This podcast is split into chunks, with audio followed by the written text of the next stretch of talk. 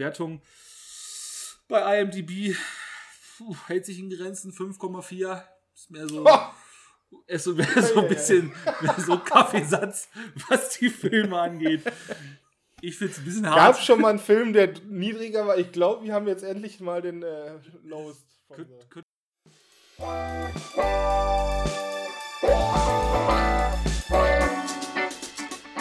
Nördlich der Mauer. Der Film- und Serienpodcast mit Mike, Christopher und Ilias.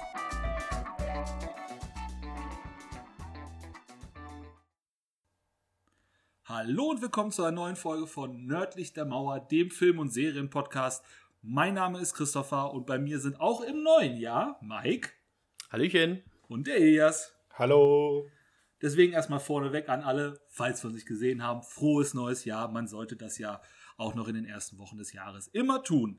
Heute geht es, nachdem wir gemerkt haben, dass vor allen Dingen die Filme, wo es um gute Laune und auch um viel Lachen äh, geht, sehr gut bei euch angekommen sind, haben wir uns mal überlegt, was kommt denn noch gut bei Filmen an, beziehungsweise was macht noch gute Laune. Und da haben wir uns mal auf die besten Musikfilme gestürzt. Also die Filme, wo Musik eine große Rolle spielt, wo auch ikonische und eigenständige Scores zu finden sind, mit Liedern, die man auch über den Film hinaus kennt. Und deswegen geht meine Frage direkt an die Jungs erstmal raus. Was ist denn für euch ein guter Musikfilm? Mike, du vielleicht zuerst. Ja, ich habe echt drüber nachgedacht, weil es ja auch verschiedene Einordnungen geben kann, wenn man jetzt zum Beispiel so ein Filmmusical sieht oder einfach einen Film, wo die Musik im Mittelpunkt steht. Ich finde, das ist nochmal ein ganz kleiner Unterschied und danach habe ich jetzt auch mal so meine Filme ausgesucht und habe mal geguckt. Also der, der eine Film, der jetzt bei mir drin ist, der kein Musical ist, bei dem ist es einfach so, du spürst die Musik wirklich äh, als Thema in diesem Film. Also die, die schlägt dir um die Ohren und äh, die nimmt dich auch komplett mit. Also das Thema des Films wird auch äh, in die Musik so, so reingesetzt und, und ummalt und wie auch immer. Und das andere ist eben natürlich ein Filmmusical, wo tatsächlich die ganzen ernsten Themen oder auch Liebe oder auch einfach mal Spaß immer mit einem eigenständigen Lied äh, äh, ausgedrückt wird. Und das sind für mich so diese Musikfilme. Okay. Elias, wie ist bei dir? Ähm, ich hau mal einen raus. Äh, Für mich ist, glaube ich, so das Top-Notch an Musikfilmen immer, wenn ich ein Musik Musikstück habe, dass wenn ich das höre, direkt an den Film logischerweise denke. Und dann ist es noch am besten, und das wäre zum Beispiel, das Gegenbeispiel wäre Guardians of the Galaxy, ne? Da könnten wir irgendwie Earth, Wind and Fire September hören, dann würdest du auch an Guardians of the Galaxy denken. Äh, aber eben der Song muss dann aus dem Film in irgendeiner Form interpretiert sein. Das heißt, von jemandem, der im Film mitspielt, gesungen sein oder halt, äh, ja, in dem Stil von dem Film halt selber entwickelt worden sein. Und äh, da hätte ich gesagt, das macht für mich einen guten F Musikfilm aus, wenn ich dann halt am Ende äh, mit dem Song im Ohr äh, immer noch an den Film denke und auch in Zukunft daran denke. Ja, stimmt. Das, das geht mir genauso. Ähm, ich glaube, wir können ja auch schon mal sagen, dass es jetzt nicht darum geht, dass wir die besten Soundtracks, das können wir auch noch mal gerne machen, ähm, hier besprechen werden, sondern es geht wirklich darum, wo, wo es inhaltlich um Musik geht oder wo eben Musik komponiert worden ist, die über den Film hinaus dann eben Bekanntheit erlangt hat und dementsprechend für einen hohen Wiedererkennungswert sucht. Ich glaube, wir können uns auch vorab schon mal beim gesamten Publikum entschuldigen. Wir werden es nicht vermeiden, dass wir ein, zwei Lieder auch mal pfeifen, trällern, summen werden, ähm, auch wenn wir keiner von uns auch noch einen Ton treffen kann. Davor vielleicht schon mal äh, Entschuldigung, aber es sind einfach sehr, sehr gute Lieder dabei und sehr, sehr gute Filme. Dementsprechend lässt sich das nicht vermeiden. Ähm, das Prinzip bleibt gleich, auch im neuen Jahr 3x3. Mike darf anfangen. Wunderbar. Gleich mein erster Film und da möchte ich zu sagen, ist es ganz lustig. Ich habe wirklich versucht, da irgendwie Nummer 3, 2, 1 rauszufinden. Ich, äh, für mich sind diese Filme eigentlich alle an Platz 1 und deswegen habe ich sie für mich so sortiert, um sie euch zu präsentieren in der Reihenfolge, wie oft ich sie beschaut habe. Und deswegen fange ich mal, fang Und auch ich mal das mit ist Whiplash alles an. sehr, sehr nah beieinander wahrscheinlich. Ja, alles, alles ganz nah beieinander. Ich Die habe rechnenden wirklich, Potenzen. Äh, hab mir da den Kopf zerbrochen. Und äh, tatsächlich ist mein erster Whiplash, der Film von 2014, der in meiner Reihenfolge auch die höchste IMDb-Bewertung hat. Da komme ich gleich zu. In Whiplash allerdings ist es kein, es ist kein Musical, sondern es ist tatsächlich ein Musikfilmdrama. Also da geht es, das ist das, was ich meinte, da, da spürt man die Musik. Denn in diesem Film, da geht es äh, hauptsächlich ums Trommeln äh, in der Tat. Denn das ist eine Geschichte um einen, um einen jungen Mann, der versucht in die Musikbranche, also seine Karriere quasi äh, einzuleiten. Das ähm, wird gespielt von Miles Teller, der, der hier der, der Trommler ist. der Trommler. Und äh, der kommt eben an so eine, an so eine, der hat so einen Platz an einer Musikschule bekommen. Oder Conservatory of Music, so heißt das hier. und wird dann eben äh, ja unter die Fittiche genommen von Terence Fletcher, gespielt von der ganz großen Größe J.K. Simmons. Wir kennen ihn alle schon aus Spider-Man, wenn er keine Gehaltserhöhung gibt oder Vorschuss. Der ist hier ein ganz, ganz strenger Lehrer und äh, streng ist, ist vielleicht noch zu sanft gesagt. Er, er zerstört seine Schüler eigentlich schon, schon seelisch und psychisch, weil er sie einfach an das, an das Äußerste ihres, ihres Könnens treiben will. Und ganz am Anfang merkt, merkt er das noch nicht so, der kleine Trommler, denn da ist so ein bisschen, ja, hier wird es auch nett ausgedrückt mit Zuckerbrot und Peitsche. Also es wird ihm so ein bisschen von J.K. Simmons gesagt, ja, komm, mach dir keinen Kopf, das, du kriegst das schon hin, du machst das hier schon. Aber man findet ganz schnell raus, dass er äh, das quasi nur so, so, so, so als Hin und Her mit ihm macht, so ein bisschen, bisschen Psychospiele, um ihn nervös zu machen, um zu gucken, wie weit man ihn treiben kann. Denn er wird dann auch ganz oft getadelt und auch korrigiert und dann ist da auch ein sehr hoher Druck, dass die pünktlich zu den Proben kommen. Da sind also auch viele, die man dann sieht während dieser Proben, die dann anfangen zu weinen oder zu kotzen oder einfach gar nicht kommen. Und mitten im Film ist es auch so, das ist eine ganz große Wende, dass dieser, ähm, also Andrew Newman heißt der, der da quasi im Mittelpunkt steht als Trommler, der baut auch einen Unfall, weil er zu, zu spät kommt zur Arbeit und äh, also zur, zur Probe und der versucht es natürlich pünktlich zu schaffen. Und dann krepelt er sich da schon total verletzt noch mit rein, aber kann dann eben nicht richtig spielen und wird auch von J.K. Simmons rausgeworfen irgendwann. Das ist ganz, ganz tragisch, weil er da wirklich vorher halt geschwitzt hat und sein Leben umgekrempelt hat. Er hat sich von seiner Freundin äh, getrennt, wo ich erst überlegen musste, woher ich die überhaupt kenne. Und irgendwann ist mir aufgefallen, ja, das ist, ist Supergirl, Supergirl, ne? Die, ja. genau, es ist Supergirl. Er hat sich von ihr getrennt im Film, weil er ihm gesagt hat, die Karriere, der muss er sich jetzt drauf konzentrieren. Und das hat er dann auch gemacht. Und dann wurde er rausgeschmissen. Ja, und dann sind so ein paar Sachen passiert. Deswegen ist es wahrscheinlich auch ein Filmdrama. Da es, es ging so ein bisschen abwärts. Da will ich jetzt die Spoiler ein bisschen bremsen von mir. Und ganz am Ende, das ist aber das Wichtige, man trifft sich nochmal wieder und da geht es richtig zur Sache. Ihr wisst es vielleicht selber noch, wenn ihr es, ihr habt es ja öfters geguckt, ihr beiden, da, da schwitzt man richtig mit, denn dann wird nochmal eine Szene gezeigt, wo sie zwar gegeneinander sind eigentlich, J.K. Simmons und Miles Teller, aber so, so mitten in dieser, in dieser Aufführung, wenn er da am, am Schlagzeug sitzt und wirklich äh, also Blut und Wasser schwitzt, um ihm zu beweisen, wie gut er ist. Denn er hat zwischendurch nochmal weiter trainiert und hat auch eigentlich schon wieder aufgegeben mit der Musik. Und jetzt merkt man halt, okay, jetzt, jetzt ist er wieder voll drin. Und dieses Finale wird so unglaublich angeheizt, dass man, äh, ich, ich habe gar nicht mehr geblinzelt, weil ich einfach gewartet habe, bis da irgendwer zusammenbricht. Ilias, du hast ihn auch geschaut. Ja. Wie ging's ähm, dir?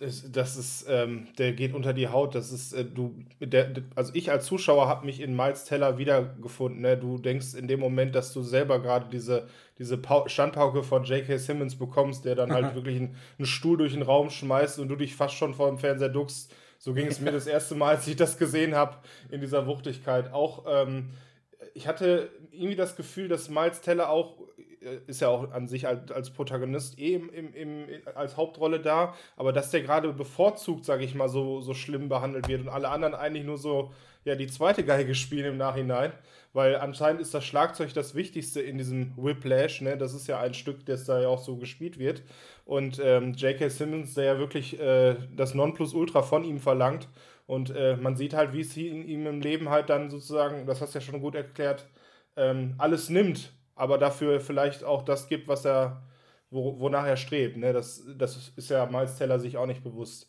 Ähm, ich hätte auch, obwohl, erstmal kommen wir zu Christopher, hätte ich gesagt, oder? Ja. Jawohl. Gerne, danke. Ich persönlich finde am krassesten, weil ich von Musik wenig bis gar keine Ahnung habe, finde ich am krassesten dieses perfekte Streben nach dieser, diesem einen kleinen Fehler, der noch da ist, diese einen kleinen Nuance, die nicht passt. Er sagt immer, nicht ganz mein Tempo. Er sagt immer wortwörtlich, ist nicht ganz mein Tempo. Und wir als Laien oder ich als Laie sitze da und denke mir, was will der Mann von mir? Wo, wo zum Henker ist da ein Fehler? Will der mich verarschen? Und er macht das halt immer wieder und treibt dadurch, also ich glaube auch seine anderen Stühle, aber es geht halt um den Schlagzeuger, speziell dem Stück Whiplash. Und die sitzen dann da total zerflossen durch den Schweiß, die ganze Nacht schon, bis irgendwann einer genau dieses Tempo, also nicht so ganz ungefähr, sondern genau das Tempo spielt. Da habe ich mir vorher keine Gedanken drüber gemacht. Dass es Musik gibt, die so viel Perfektionismus erwartet. Ich meine, unser eins, der den Mainstream hört, da wird sich nie einer so eine Nacht durchgequält haben und gesagt haben, ich brauche diese eine Zehntausendstel Sekunde, die dann vom Rhythmus noch dazugehört. Und das ist eine Sache, die mir persönlich echt so ein bisschen so eine Schau dann auch bereitet hat, weil diese Schule, ich, ich hatte, wie, wie heißt die Schule in New York? Äh, das ist die, die Sheffer Conservatory of Music so, in New York. Das, das ist meines Wissens nach, glaube ich, das, der, der heiße Scheiß, also besser geht's nicht, glaube ich, kann das sein? Ja. Das ist wahrscheinlich das, das, das, das Mecker für alle, die in die Musikrichtung gehen wollen. Ähm, da fand ich wirklich schon krass, wie man das interpretiert hat. Also nicht wirklich, wie man, sie wie man sich das vorstellt. Man sieht sie auf der Bühne und die trällern ein bisschen und gute Laune. Und das war halt definitiv nicht der Fall. Und da, da war ich deswegen echt schockiert fast schon, wie man diese andere Perspektive der Musik mal erleben darf. Fand es aber sehr gut, muss ich auch wirklich sagen. Sehr, sehr gut. Also mich hat es auch sehr mitgerissen und äh, ich finde es auch gut, wenn ich mir das hier mal durchlese und äh, das habe ich damals schon bewundert, weil ich diesen, ja, der kam so für mich aus dem Nichts. Ich weiß gar nicht, Christoph, ob du mir den nicht sogar präsentiert hast damals. Hm, ich glaube ja. Sicher. Aber wir haben ihn zusammen geguckt, das so auf jeden Fall. Und äh, wenn man das mal so sich anschaut, das war ja ursprünglich mal ein Kurzfilm gewesen, der ein Jahr vorher gedreht wurde, auch mit J.K. Simmons als Musiklehrer. Und weil sie das eben so gut fanden, haben sie dann nochmal einen ganzen Film davon gemacht, einen richtig, also naja, in Anführungsstrichen richtig lang, aber länger als der Kurzfilm. Der ist nur 106 Minuten. Das ist für mich das größte Manko. Der ja. ist so schnell vorbei, obwohl der natürlich auch sehr hart ist, wenn man ihn guckt, weil er, äh, man, man blutet ja aus dem Herzen, wenn man sieht, wie er da leidet. Und da ist man ja fast schon erleichtert, wenn das irgendwann fertig ist. Und äh, auch so eine Sache, ich weiß gar nicht, ob man 3,3 Millionen Dollar Budget schon als Low-Budget-Film sagen kann, weiß ich nicht. Aber es ist schön mit anzusehen, dass dieser Film, der aus 3,3 Millionen entstanden ist, dann einfach mal weltweit fast 49 Millionen Dollar eingespielt hat. Also die haben dann ordentlich Gewinn mit dem Film gemacht, haben sie auch verdient.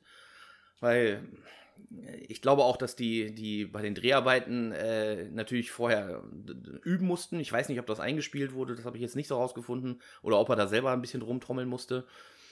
An sich haben sie auch der Oscar, kann trommeln. Also, der kann trommeln. Der kann trommeln? Ja, ja, hast du schon gehört. Marcella kann trommeln, ja. Wahnsinn, oh, ey, dann gut, hat er wirklich dann hat er wirklich alles gegeben. Ja. Äh, auch bei den Oscars haben sie abgesahnt. Ne? Sie wurden fünfmal nominiert. Da war alles bei: bester Film, bestes adaptiertes Drehbuch, bester Nebendarsteller. Drei haben sie sogar gewonnen. Natürlich J.K. Simmons, bester Nebendarsteller, mhm, ist gleich, gleich eingesackt. Ja. Und dann haben sie auch noch, glaube ich, besten Schnitt bekommen und das, das Drehbuch eben. Das Einzige, was sie nicht bekommen haben, tat mir auch leid, bester Film, aber keiner. Also, dass sie schon nominiert wurden, ist ja schon viel wert. Ja. Ja, da muss man jetzt mal überlegen, ne, Mike, das ist deine Platz, dein Platz 3 und ich würde auch uh, ohne Frage sofort sagen, dass das wirklich unter dem Musikfilm der beste Film ist. Ja, äh, aber, ja, ja. Unsere, unsere Reihenfolge geht natürlich jetzt hier auf persönliche Aspekte oder wir haben ja alle unsere eigene Reihenfolge, aber ich hätte den sofort auf die Eins gelegt, egal, äh, wenn ich darüber nachdenke, wo Musik zumindest eine Rolle spielt, ne? wo es um, auf jeden Fall um, um Instrumente spielen und ja, gut. Um, das Machen von Musik geht, ne? Einerseits schon, ja, klar, ja. aber kann irgendeiner von uns dreien jetzt auch nur eine äh, Oktave von dem Stück Whiplash wiedergeben? Und da wollte ich drauf hinaus. So, danke. Ja, das ist es, genau. Das ist, äh, ja, da musste ich halt, da musste ich Abstriche machen, wie ich das einsortiere und den habe ich nicht ganz so oft geguckt, weiß ich nicht, vielleicht vier, fünf, sechs Mal.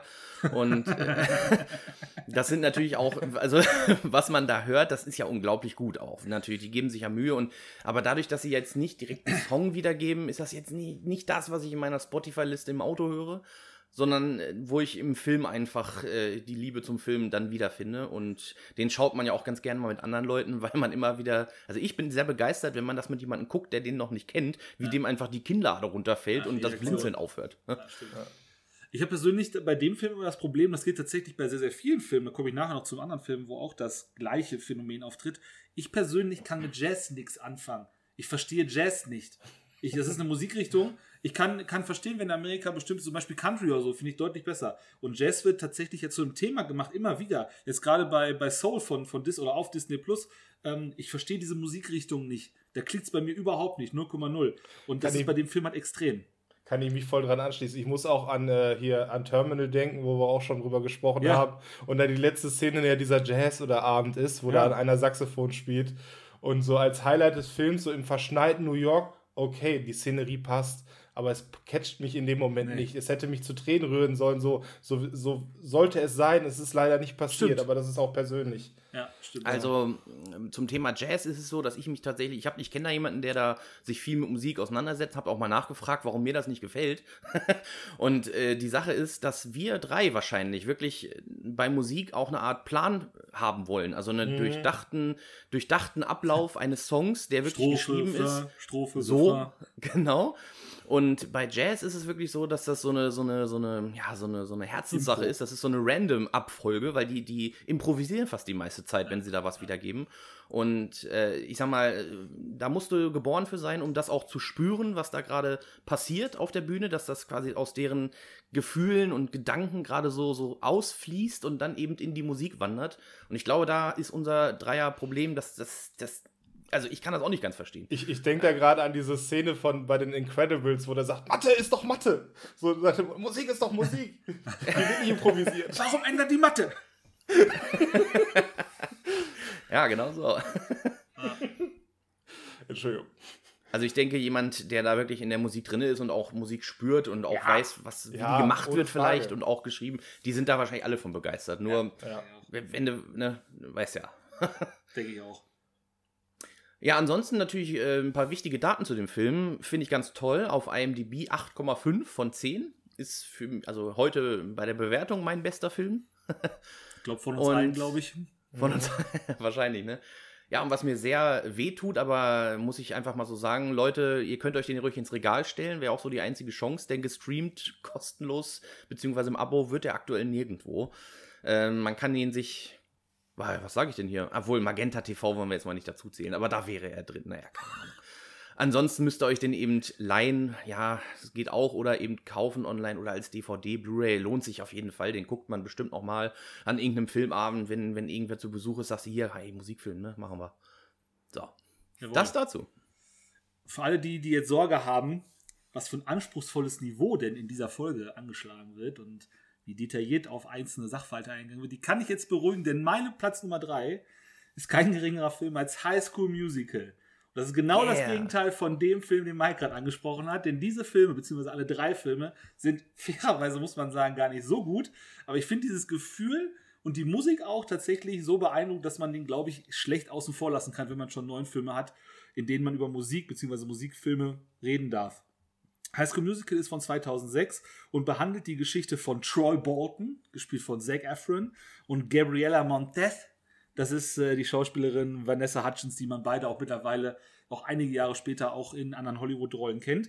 Und beide erleben halt den typischen Highschool-Alltag. Und da muss man vorneweg erzählen, es ist keine, kein Teenie-Film wie American Pie, wo es viel um Geschlechtsverkehr und Saufen geht, sondern hier ist der ist deutlich weichgespülter, ist auch von Disney, lief damals auf dem Disney Channel und ist dementsprechend deutlich weichgespülter. Und die Grundgeschichte ist die, dass Troy Bolton eigentlich so der Inbegriff von dem Mädchenschwarm ist. Er sieht gut aus, er spielt Basketball. Sein Vater ist, glaube ich, auch Sportlehrer oder irgendwie sowas an der Schule. Und dann merkt er auf einmal, ah, ich habe dann doch so eine kleine Begeisterung, auch ein bisschen Talent für Musik. Denn es gibt nämlich in der Schule, gibt es nämlich auch ein Musical, was auch unfassbar professionell aufgezogen wird, genau wie die ganze Sportgeschichte. Also es ist bei denen in Amerika ist das wie, wie ein, ein Profiverein, wenn da jemand in der Schule gut Basketball spielen kann und die ganzen Colleges stehen schon Schlange. Aber er kann eben nicht nur wahnsinnig gut Basketball spielen, ist der Star des Teams, sondern er kann eben auch sehr, sehr gut singen. Und seitdem er das gemerkt hat, lodert in ihm dieser Konflikt zwischen, bin ich der klassische Sportler oder möchte ich doch lieber eher ins Musikgenre wechseln? Das ist wahnsinnig kitschig, was soll ich sagen? Das ist genauso, wie es klingt. Und der, der Konflikt, der dann entsteht, ist im Prinzip keiner. Weil es ist aus so einer Zeit heraus, wo man denkt, okay, man kann nur eins von beiden sein. Entweder man ist der harte Hund oder man, man ist halt etwas weicher und singt ein bisschen. Aber am Ende des Tages läuft es darauf hinaus, dass beide Seiten irgendwie miteinander koexistieren können und natürlich er am Ende sowohl die Basketballmeisterschaft, was weiß ich, gewinnt und natürlich auch im Musical zusammen mit seiner Gabriella auftreten kann. Ich glaube, das ist von der Handlung her erstmal alles, weil es ist auch tatsächlich die anderen beiden Filme. Einmal geht es dann noch um einen, einen Film, wo sie in, in, in was ist denn, so einen, so einen Ferienurlaub machen, das ist im zweiten Teil, wo sie dann so eine so Hotelanlage, irgendwo, wo es deutlich wärmer ist, zu alle arbeiten. Da arbeitet auch die ganze Schule dann. Also da haben irgendwie 200 Leute aus der Schule den Job da bekommen. Und im dritten Teil geht es dann um das Abschlussjahr. Gleiche nochmal im Prinzip, nur ein bisschen erwachsener. Das war noch ein Kinofilm, der dritte Teil, Senior Year. Was schön ist daran, muss man sagen, es ist halt wirklich mit Musical-Elementen ausgestattet. Und das sind Musical-Elemente, die sind auch alle sehr kitschig und sind sehr klischeehaft auch inszeniert, sehr typisch für Disney, aber haben tatsächlich hohen Wiedererkennungswert. Und die tanzen dann da rum und singen dann. Und gerade wenn man das in der Zeit mitbekommen hat, ich meine, 2006 bis 2008 kamen die Filme raus, da war ich in dem Alter, waren wir in dem Alter, wo das gerade, wo man auch selber so gewesen ist. Und man hat dann, also abgesehen vom Singen, ähm, und das war dann schon so, dass man das Gefühl hatte, ja, okay, das kann man sich angucken. Gerade die Lieder, auch im Nachhinein, haben hohen Wiedererkennungswert und finde ich auch tatsächlich nicht schlecht. Sehr kitschig, gar keine Frage. Sehr klischeehaft, was Musical-Disney-Filme angeht. Aber mir hat die, hat die Musik sehr gut gefallen und deswegen wollte ich den Film mit reinnehmen, weil er, glaube ich, für unsere Generation schon sehr, sehr, Eli, ich muss mir das Wort verklauen, ikonisch ist, finde ich persönlich. Oder wie seht ihr das? Ili, du vielleicht zuerst. Ja, äh, zwei Worte habe ich zu diesem Film Guilty Pleasure, ne? Das Ja. ist, äh, das, was so diesen Filmaspekt ausmacht. Du hast gesagt, das ist gerade so in einem Alter gewesen, wo wir das wahrgenommen haben. Ich hätte gesagt, wir waren wahrscheinlich noch so einen Tucken zu alt. Deswegen empfindest du das jetzt wahrscheinlich auch etwas kitschiger. Ja, kann sein. Ähm, wenn, wenn wir jünger gewesen wären und das als, weiß ich nicht, als ne, wahrgenommen hätten, etwas, was auf uns zukommt, dann wäre es wahrscheinlich etwas äh, Ja, glorifizierender in, in Ja. Erinnerung. Und so ist es dann auch bei mir halt auch. Das heißt, ähm, ja, du kannst den Film nicht irgendwie mal kurz stumm schalten oder so, weil dann in dem Moment, du guckst dir die Szenerie an und dann läuft er mit dem Golfschläger übers Feld und, und tanzt sich einen ab. Ist halt lustig, ne? Ja, es ist natürlich. Ja, ist wirklich so. Unfreiwillig, aber lustig. ja. Äh, und äh, ja, sobald du aber den Film mit Ernsthaftigkeit anmachst und sagst, ich möchte mir das jetzt geben, dann ist das, äh, was es sein soll und dann passt das auch perfekt. Da kann ich, werde ich kein schlechtes Wort über diesen Film äh, lassen, auch wenn er jetzt in meiner persönlichen Liste jetzt nicht so weit oben ist. Aber die Songs sind catchy. Ähm, das, was es ist, hat ja, sage ich mal, alles gegründet, was danach kam. Da ist ja bis zu einer Serie und so weiter alles, alles ein Erfolg hinterhergekommen. Wenn nicht noch zwei Filme, also Disney hat das komplett ausgemolken und äh, Ja, ich gehe mal davon aus, dass das Konzept, sage ich mal, immer weiter bestehen bleibt. Die Idee auf jeden Fall. Würdet ihr den Begriff kultig oder ist das zu viel verlangt? Ist, ist High School Musical Kult? Doch, auf jeden Fall. Klar ist der Kult.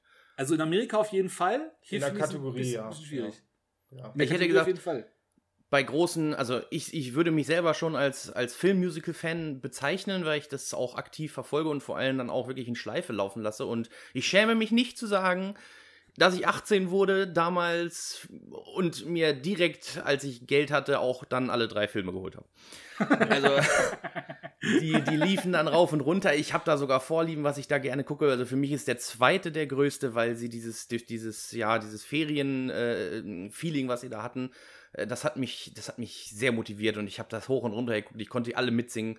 Äh, Ich habe irgendwann habe ich die Untertitel ausgemacht, weil ich wusste, was die sagen. Habe ich alles verstanden. Scheiß auf Englisch, komm, krieg ich hin. Und äh, auch die, die Schauspieler, beziehungsweise die Rollen selber, die habe ich so lieb gewonnen. Äh, Wahnsinn. Also ich, ich, ich fand das richtig toll. Also es war auch gerade so so eine Zeit, wo ich, glaube ich, so eine Filme brauchte, einfach, weil die haben mich richtig motiviert, eben auch rauszugehen und, und Leute mal anzusprechen, kennenzulernen und sich einfach zu freuen. Und man hat auch ein Gesprächsthema gehabt damals. Also so, keine Ahnung, wenn, du- wenn irgendwie, wenn du den, den Song angemacht hast, einfach mal so spaßeshalber, Ja. was ja eigentlich kein Song ist, den man auf einer Party hört. Aber äh, es kannten Leute, ne? Wenn, Wo, wenn, wobei, mittler, mittlerweile, also ich habe ich hab schon erlebt, dass äh, gerade wenn, wenn man das, das, das Hauptlied nimmt, äh, We Break It, wie heißt das? We Break It Free, heißt das so? Jo, genau. Ja. Ich will jetzt nicht anfangen zu singen. Obwohl, naja, egal. Ähm, und das ist halt mittlerweile schon öfter in irgendwelchen Hausversionen gehört.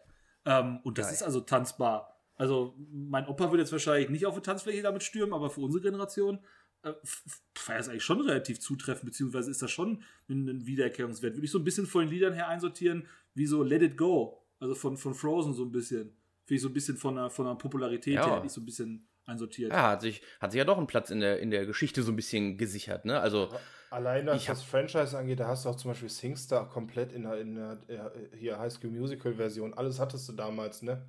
Alter. Das hört ja nicht auf. Also da ging es ja immer ja, ja. weiter. also ich habe auch heute noch drei Songs davon in meiner Playlist, so ist es nicht. Die höre ich mir immer noch im Auto an. Sehr schön. Ich habe auch damals den, äh, den dritten Teil im Kino geschaut, mit mehreren Leuten auch. Wir waren richtig viele. Und das war dann auch ein volles Kino. Also es war natürlich nur so pubertierende, beziehungsweise postpubertierende Klientel, wie wir es gewesen sind. Aber das hat schon einen gewissen Markt gehabt. Also dafür ist ein Kino lief, war schon eine gewisse Bereitschaft da. Und es war der dritte Teil, ne? Also ich meine, die, die haben sich ja So. richtig so eine Gemeinde aufgebaut. So, so ein kleines Avenger-Universum, nur in. High School Musical-Style. Ja. Das auf jeden Ja, Fall. ja. Ich habe ich hab hier noch einen Fakt, ähm, als ich die- den Film mal aufgeschlagen habe, wo ich ein bisschen schockiert bin. Ich will nicht sagen, meine Welt ist zusammengebrochen, aber ein bisschen schon. Da steht hier auf der Wikipedia-Seite Zac Efron, Troy Bolton, bla bla bla. Klammer auf, Gesang Drew Sally. Hat er nicht selber gesungen? Das ist eine Hm. Unverschämtheit. Bei allen anderen steht auch die, die, die, ist da keine Stimme dazwischen. Aber scheinbar hat Zac Efron nicht selber gesungen. Ich bin schockiert. Aber der ist doch dann als später als Sänger etabliert worden, vor allem in so Filmen, die vielleicht noch genannt werden. Oder nee, du hast es jetzt rausgehauen, ne? Mit Greatest Showman. Doch Showman ist nicht mehr dabei, genau. Der ist Also auch dabei, ja. Singt er da? Er singt ja auch, ja. Gar Und keine dann Frage. hätte ich gesagt, ja gut, vielleicht war er noch im Stimmbruch. Ich weiß es nicht. Keine Ahnung. Ich weiß, ich weiß es nicht. Vielleicht ist bei anderen Filmen auch so gewesen, könnt ihr mal nachschauen, inwieweit er nur in dem Film nicht selber gesungen hat. Aber warum sollte Wikipedia lügen? Also da äh, hoffe ich jetzt einfach mal, dass das nicht stimmt. Äh, Im nächsten Teil, okay, im zweiten Teil ist das tatsächlich so, dass er selber singt. Mike, ist dir als intensiver Gucker da ein Unterschied aufgefallen? Leider äh, nein. also, sehr gut. Dann können wir es an der Stelle auch nicht, dann, Das muss eine gute Stimme gewesen sein. Also, Ja, sehr gut. Mir ist auch die zum ersten Mal jetzt gehört. Ist mir neu. Ähm, das Schöne, es ist von Disney, dementsprechend sind alle drei Teile bei Disney Plus zu finden. Die Bewertung bei IMDb puh, hält sich in Grenzen 5,4. Also so, Hey. so ein bisschen so ein Kaffeesatz, was die Filme angeht. Gab es schon mal einen. Film, der niedriger war? Ich glaube, wir haben jetzt endlich mal den äh, Lowest von the. Könnt, könnte sein. Und das unbeabsichtigt. Also, das ist wirklich extrem schlecht. Ich bin tatsächlich ein bisschen schockiert. Was, wie war es bei Scary Movie? War da ein schlechterer Film bei? Nee, ne? Oh, das könnte sein. Die waren, aber die waren im guten, guten Fünferbereich. Also, Ah, shit, ja, okay, Aber gut. 5,4. Dann freue ich mich, krass. die rote Laterne an High School Musical verteilen zu dürfen. Ja. Und gebe damit weiter. Ja, wir, wir, wir, wir breaken free vom, äh, vom äh, High School Musical. 5,4. Und ähm, ich habe mir den Film A Star is Born aus dem Jahre 2018 geschnappt. Ähm, viele kennen das Intro oder das, das Lied, was für diesen Film steht, äh, Shallow, hat auch den Oscar für das beste Musikstück bekommen und deswegen ist er bei mir zumindest auf Platz 3 und äh, ja, erzählt die Geschichte von den beiden Charakteren, die eben auch das Lied singen, Bradley Cooper und Lady Gaga. Ähm, Bradley Cooper ist in dem Film, und das sieht man relativ zu Anfang schon, ein ja, drogensüchtiger, alkoholisch kranker äh, Musiker, der halt massenbegeistert, der vor to tobendem Publikum spielt, auf dem Höhepunkt oder auf dem Ziel seines Erfolgs ist, ähm, aber eben ja nicht vervollständigt ist, irgendwas noch in seinem Leben sucht, ob es die Liebe ist, ob es eine Vaterfigur ist, das wird alles in dem Film mehr oder weniger so ein bisschen aufgearbeitet, ähm, aber er findet halt äh, Lady Gaga, beziehungsweise äh, ja als, als Schauspielerin in dem Film heißt sie Ellie, und äh, ja, sieht sie halt als kleines äh, Musiktalent, das so in so, ja, in so einem kleinen örtlichen, äh, wie so eine Kneipe war das, wie so, ein, so eine kleine Bar ist, auftritt und er total von ihr fasziniert ist, als sie auf Französisch ein Lied vor sich hinträllert. Und ähm, ja, seine Faszinierung so weit geht, dass er sagt, er, die muss auf die Bühne und er ist natürlich als, äh, als äh, Show, Showmaster, als, als Musiker, den jeder Mensch in Amerika anscheinend kennt, äh, ja, dazu auserkoren, sie eben äh, ja, berühmt zu machen. Und äh, das geht auch so weit, dass äh, während sie sich halt treffen und während er versucht, ihr das nahezubringen, dieses Lied Cello auch entsteht. Das ist halt ähm, so, dass sie schon die Verse sozusagen in sich äh, als, als, als Lied geschrieben hat und er dann den Refrain darauf bildet. Und äh, ja, das eben, sage ich mal, der Höhepunkt des Filmes oder darauf wird hin, hingearbeitet, mehr möchte ich jetzt auch nicht darauf eingehen, ähm, wird, dass, dass die halt eben dieses Lied Shallow performen.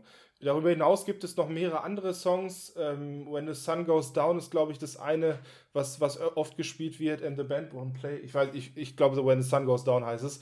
Äh, ist halt wirklich ein guter Score für diesen Film. Es sind aber die beiden, also wenn nicht nur dieser eine, ähm, dieses eine Lied, was halt wirklich, wirklich, wirklich gut für diesen Film steht. Ähm, ja, worüber ich noch gar nicht gesprochen habe, der Film, das, die Regie hat Bradley Cooper sogar selber geführt. Das heißt, ähm, der ist da sozusagen aufgestiegen aus seinem Schauspieltalent. Vorher kannte man ja ihn auch hauptsächlich so aus Hangover oder ja, etlichen anderen Filmen. Und er hat sich zusammen mit Eric Roth, der hat das Drehbuch geschrieben. Eric Roth kennt man auch, der hat das äh, damals das Drehbuch von Forrest Gump zum Beispiel auch geschrieben.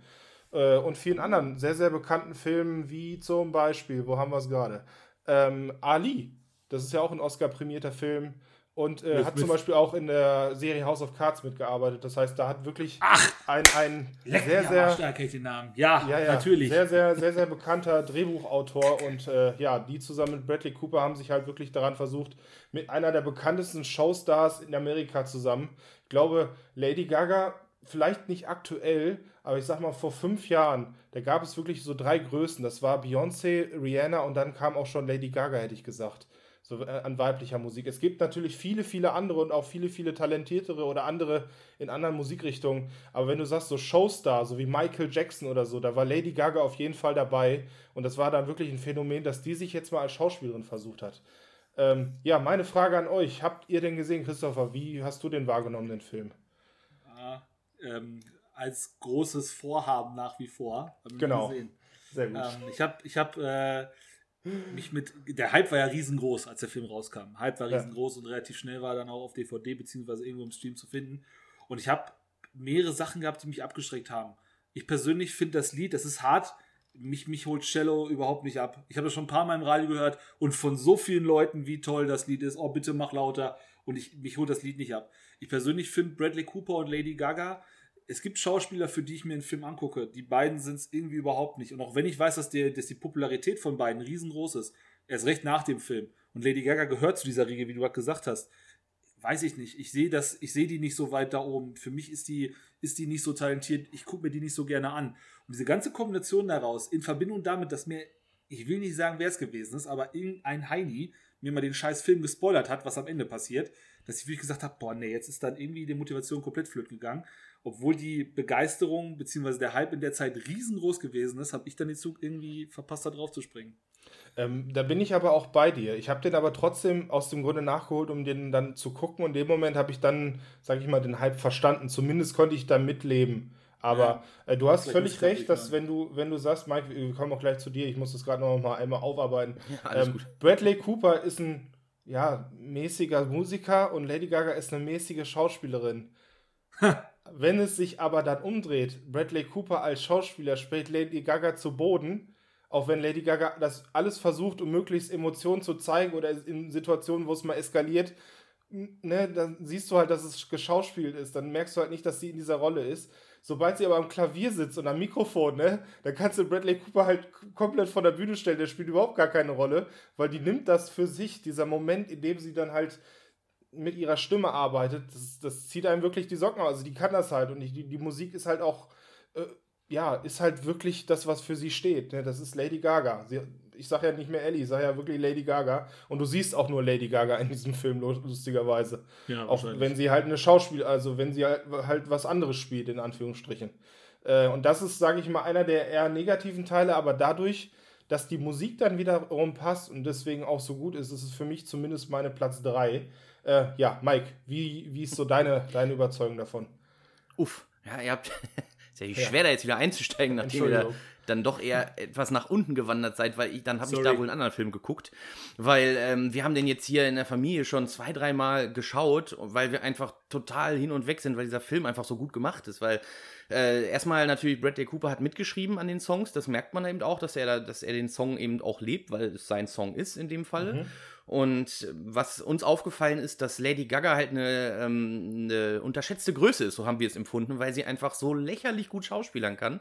Also dieser Film wirkte so, also als es hätte auch einfach die Origin Story zu Lady Gagas Aufstieg sein können, so weil da, wir sind einfach hier vielleicht auch eine große Lady Gaga. Da bin ich deiner Meinung. Das finde ich auch so. Äh, ja. Wenn sie dann so quasi ihre ihre ja so, so wie sie sich eben nach außen gibt. Wir haben ja früher, also ich habe viel über sie gegoogelt. Ich stand mal im Wachsenmuseum neben ihr, war lustig und äh, sie sie sie hat ja quasi dieses Bild, was sie verkauft, das ist ja auch wirklich nur ein Bild, was sie gestaltet hat, weil sie das ja im Prinzip mit Absicht macht. Ne? Sie hat ja einfach sich quasi so eine, so, eine, so eine Figur ausgedacht, wie die bei den Leuten gut ankommen könnte und das spielt sie dann quasi jeden Tag und dann auch eben diese, dieses Wechselhafte in ihren Emotionen und dieses, dieses Kühle teilweise, dass sie einfach über den Problemen steht und sagt, ist mir egal, äh, jetzt reiß ich zusammen und ich mache jetzt meine Musik. Und das hat sie eben in diesem Film so dargestellt, also das, äh, sie, der Name, der war falsch, es hätte einfach Lady Gaga da stehen müssen die ganze Zeit oder so hätte man sie nennen müssen. Mhm. und natürlich an der Musik, äh, wenn sie gesungen hat, das war dann schon krass, also wie sie da einfach alles gegeben hat. Und das hätte auch ein Live-Auftritt sein können oder was auch immer, das, das, das, das war irgendwie, das war voll ihr Ding. Und auch lustige Mini-Anekdote hier im Hause. Jemand hat das äh, aus der Familie dieses Jahr zu Weihnachten bekommen, eine, also eine dreifache Schallplatte von dem Film und die lief dann auch an Silvester und so weiter und wir haben uns total gefreut. Also das ist eben wahrscheinlich das, Christopher, was du meinst. Also wir freuen uns, wenn das gerade irgendwo mal kommt und dann mach mal lauter, dann können alle mitsingen auch die ganzen anderen Songs, die Country-Songs und so weiter, die er da äh, gesungen hat, auch, auch Bradley Cooper, dass der, jo, dass das der so Intro-Song, der ist richtig gut. Ja. Wahnsinn. Also ich weiß nicht, wie der das, wo der war die ganze Zeit. Äh, dass der jetzt sagt, okay, dann fangen wir mal an zu singen ist ja total falsch platziert gewesen in, in Hangover. Ne? Das war ja überhaupt nicht sein, sein, seine Rolle. Da, da, da kamen ja noch andere Sachen. Und ich hätte gesagt, das war der Film, weil der auch so intensiv gespielt wurde von ihm. Also er ist da ja eben ganz hart alkoholabhängig und so weiter. Und äh, wenn er da wirklich durch den Alkohol seinen Körper zerstört, das, das ist, man kann es miterleben in dem Film, finde ich. Weil er dann auch immer von der Haut, ne, der wird immer fettiger und immer schmodderiger und die Haare und sein, sein Blick, der guckt ja in alle Richtungen und dann, äh, kleiner Spoiler, zwischendurch pisst er sich mal ein und es, äh, weiß nicht, das hätte auch so eine Szene sein können von YouTube, wie sich jemand äh, so in Real Life im Taxi vollpisst oder so. Und also mir hat er sehr gut gefallen, hier im Haus scheinbar auch gut angekommen bei meiner Familie. Wir haben es hoch und runter geschaut, aber wenn man natürlich Lady Gaga jetzt vielleicht nicht unbedingt so mag und Bradley Cooper, dann ist es allerdings der falsche Film. Das stimmt. Ja, äh, das war jetzt nicht negativ. Es war einfach nur, du hast halt dieses, diesen Vergleich dieser beiden Schauspieler, ne? Das sind beide beides Hauptrollen. Während ja. der eine super Musik spielen kann, ist der andere natürlich gut. Bradley Cooper ist jetzt nicht schlecht. Nur du merkst halt, dass wenn du Lady Gaga daneben dir stehen hast, da, da, da ist der halt schon so eine, wirklich die zweite Geige. Das ist ja auch Teil des Films. Das passt ja auch genau, zu, dem, ja. zu dem Inhalt des Films. Deswegen sage ich da auch nichts. Äh, ne, dass das jetzt irgendwie schlecht ist oder so. Im Gegenteil, das ist äh, für, für die, das Verhältnis, was da aufgetreten ist, wirklich gut. Aber es gibt halt so zum Beispiel Szenen, wo, wo äh, Bradley Cooper mit seinem Bruder spricht. Und da geht es auch so um Vaterkonflikt. Und da merkst du halt, dass dieses Ganze, was ihn ausmacht, da basiert ist. Und ich nehme das vollständig hin. Bei Lady Gaga ist es ja, sag ich mal, mit ihrem Vater, ja, so ein bisschen auf störrisch und das, äh, das, da bin ich nicht so drinne gewesen. Da konnte ich mich mit Bradley Cooper mehr identifizieren, in Anführungsstrichen. Und das ist mhm. das, was ich, sage ich mal, an dem Film ausmesse. Nichtsdestotrotz als Musikfilm und auch mit dem Song, der hat ja auch seinen Oscar gekriegt, ist er wirklich, äh, meine zumindest Platz 3 und äh, ich finde auf jeden Fall sehenswert. Sollte man ihn nicht gesehen haben, deswegen Christopher auch an dich. Guck den ja, mal. Du, du wirst ihn auf jeden Fall nicht schlecht finden, das glaube ich nicht. Das äh, kann ich mir nicht vorstellen. Vor allem, weil er auch nicht, nicht ganz so lang ist, 112, nee, 130 Minuten. Okay, nee, dann ist er doch ein bisschen lang. der war ganz schön, der war ganz schön lang. Der war ganz schön lang. Oh, doch, vergiss Der fühlt Scheiße. sich auch sehr lang an, weil da so viel passiert und gerade so menschliche Schicksale dargelegt werden. Ich fand den jedes Mal wieder sehr, sehr anstrengend zu schauen, weil man so mitgelebt hat. Also man, man hat das vielleicht schon mal irgendwo im Leben gesehen oder so, wie, wie, wie, wie, ja, wie man abstürzen kann. Und das einfach nur verbunden mit der Musik. Ja, war gut. Also genau. hart, aber gut. Ja, ähm, kommen wir zu den harten Fakten. Und ähm, da haben wir eine IMDb-Bewertung von 7,6 und er ist aktuell auf Netflix streambar. Das heißt, da ist eigentlich die Möglichkeit sehr, sehr gut, zumindest den mal reinzumachen. Genau. Äh, eine Sache hätte ich noch zu dem Film, die mich ja, damals ja. Äh, begeistert hat, weil ich das einfach mal wissen wollte. Woher kommt denn diese Geschichte überhaupt? Das ist ein interessantes Trivia finde ich. Das ist ja, glaube ich, schon die 13., das 13. Remake oder so von dieser Geschichte. Das war äh, ursprünglich aus den, boah, ich muss jetzt lügen lassen, also vielleicht waren es 50er oder so, war das ja, so, eine, so ein schwarz-weiß-Dingen. Äh, das war so ein, so ein so ein, so ein Wahnbild eigentlich, so, so, so eine Aufdeckung der Zustände von Schauspielern. Das ging gar nicht um Musik, sondern um Schauspieler, dass die eben alle ganz hart mit Alkohol und Drogen zu kämpfen haben und deswegen wurde dieses Thema immer wieder aufgegriffen, um das eben in verschiedenen Variationen, also eben mit Schauspielern, mit Musik, mit, mit, mit Country jetzt auch, äh, wurde das immer wieder verknüpft und dieses Thema dann quasi nochmal dargelegt, wie schlimm das wirklich ist, dass da einfach durch diesen, ja, durch diese Aufmerksamkeit, durch dieses im, im Rampenlicht stehen, äh, dieser Druck, der dann auf den Menschen lastet, dass die dann sehr leicht abrutschen in diese Suchtschiene und so weiter. Das fand ich sehr interessant, dass das quasi nicht die erste Geschichte ist, sondern nur vielleicht jetzt die größte, also so, so vom Budget und vom, vom Prump. ähm, ist auch ein Vorteil, sage ich mal, gegenüber äh, der Geschichte, weil das hat halt diesen alten Stil, ne? Du merkst halt, da sind zwei Personen auf unterschiedlichem Level, sei es Bekanntheit, sei es äh, seelische Zufriedenheit. Und du merkst halt, dass die sich annähern, dass der eine dann logischerweise zufriedener und bekannter wird und der andere, sag ich mal, sich dem gegenüber anderen halt äh, aufopfert. Und dann wechselt das. Und das ist halt vorhersehbar, logischerweise. Aber es ist trotzdem deswegen nicht schlechter, sondern es passt da halt zu diesem Stil, den es schon immer gegeben hat. Also, Ja, ja, genau. es war vorhersehbar, hätte ich gesagt, das, was in dem Film passiert. Ja, gut. Will nicht spoilern. nicht nochmal. nee. Dann hätten wir schon unsere drei Drittplatzierten und der Reihenfolge nach darf Mike jetzt mit seinen zwei Platzierten weitermachen. Ja, wunderbar. Meine Nummer zwei, ja, eben auch nach dem, wie oft ich es geschaut habe. Und ihr wisst ja, Mike, der guckt immer viel gut Filme. der ist es jetzt nicht. Nee. Das ist jetzt Le. Ich habe es mir extra nochmal bei Google rausgesucht und mir angehört, wie man es ausspricht. Le Miserable. Ja, so spricht man es aus.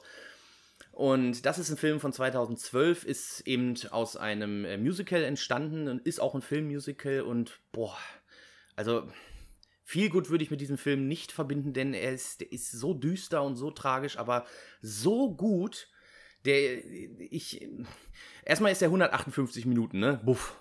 Riesen, riesen langer Film. Also, boah, so fühlt er sich auch an. Also ich weiß noch, dass ich ihn das erste Mal wirklich habe ich den geschaut. Ich saß auf dem, auf dem Sofa mit, mit der Freundin und wir haben nach der Hälfte erstmal gesagt, vielleicht Pause. gucken wir morgen weiter.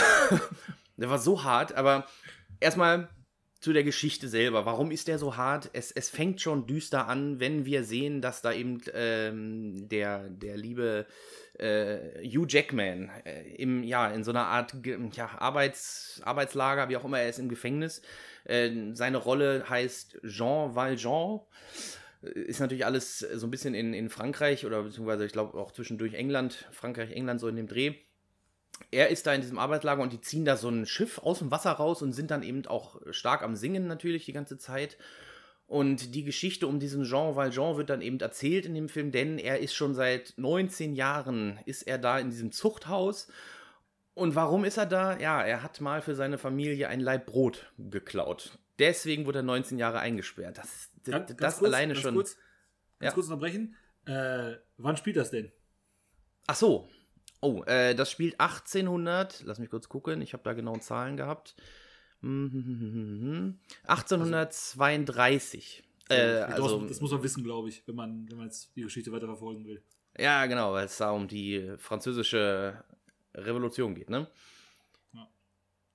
Die wir in diesem Film öfters mal im Mittelpunkt sehen. Aber trotzdem soll es eigentlich, äh, habe ich mir auch nochmal angeguckt und so fühlt es sich auch an, hauptsächlich um, diese, um diesen Komplex mit diesem Jean, Val, Jean Valjean gehen, der, wie gesagt, nach 19 Jahren wird er ihm da gezeigt und dann wird er freigelassen und baut sich ein neues Leben auf als Bürgermeister und so weiter. Und da wird, ja, es ist immer alles sehr schmutzig in der ganzen Gegend und es gibt ganz viele, ja, Prostituierte, ganz viele Obdachlose, also Penner in dem Fall natürlich alle und auch Kranke natürlich sehr viele.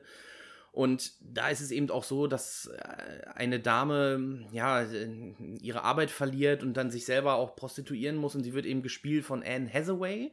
Fantine heißt sie dort in der Rolle. Und sie kriegt ein uneheliches Kind. Und da geht dann die Geschichte richtig los, denn ja, es, es, es ist nicht so gut bestimmt um die Fantine. Und dieses Kind wird dann eben von Jean Valjean aufgenommen und großgezogen, wird dann irgendwann zu Amanda Seyfried. Und äh, dieser Gesang ist, ja, diese Songs selber habe ich auch in meiner Playlist drin, weil man sich sie gut anhören kann und man hat eben auch Wiedererkennungswert. Es ist natürlich kein, sind keine Pop-Songs oder sowas, sondern wirklich Musical-Songs. Das hört man auch heraus. Aber was die, was die Schauspieler dort wirklich an Leistung bringen, das ist unglaublich. Also Hugh Jackman, äh, der kann ja singen wie sonst was Ja. an, nichts anderes. Ne? Das ist, ist der Wahnsinn. Ja, wir kennen ihn zwar als Wolverine auch mal ganz gerne mit seinen Krallen, wenn er alles zerschnetzelt, aber der kann sich auch einfach mal gut anziehen und sich auf der Bühne hinstellen und singen. Macht er super. Wir haben auch noch Russell Crowe mit drin, der auch tatsächlich singen kann. Also hätte ich, habe ich so gar nicht erwartet. Äh, In ganz ekelhaften Szenen. Er spielt dort auch den Bösen, beziehungsweise natürlich mit Epiphanie versehen und so weiter. Und wie das dann endet, will ich jetzt nicht spoilern. Eddie Redmayne, eine große Nummer, kennen wir mittlerweile als äh, Newt Scamander auch, ne? Vielleicht äh, am bekanntesten aus Fantastische Tierwesen. Wir haben Sascha Baron Cohen, so spricht man, glaube ich, aus, Helena Bonham Carter und ach Gott, ganz viele dabei. Äh, dieser Film zieht sich auch über viele, viele Jahre. Also es ist nicht so, dass er einfach nach 19 Jahren rausgeht und alles wird gut, sondern er fängt dann an, baut sich ein paar Jahre sein Leben auf, dann kriegt er eben dieses Mädel. Da vergehen dann auch noch mal ganz viele Jahre, bis sie erwachsen ist.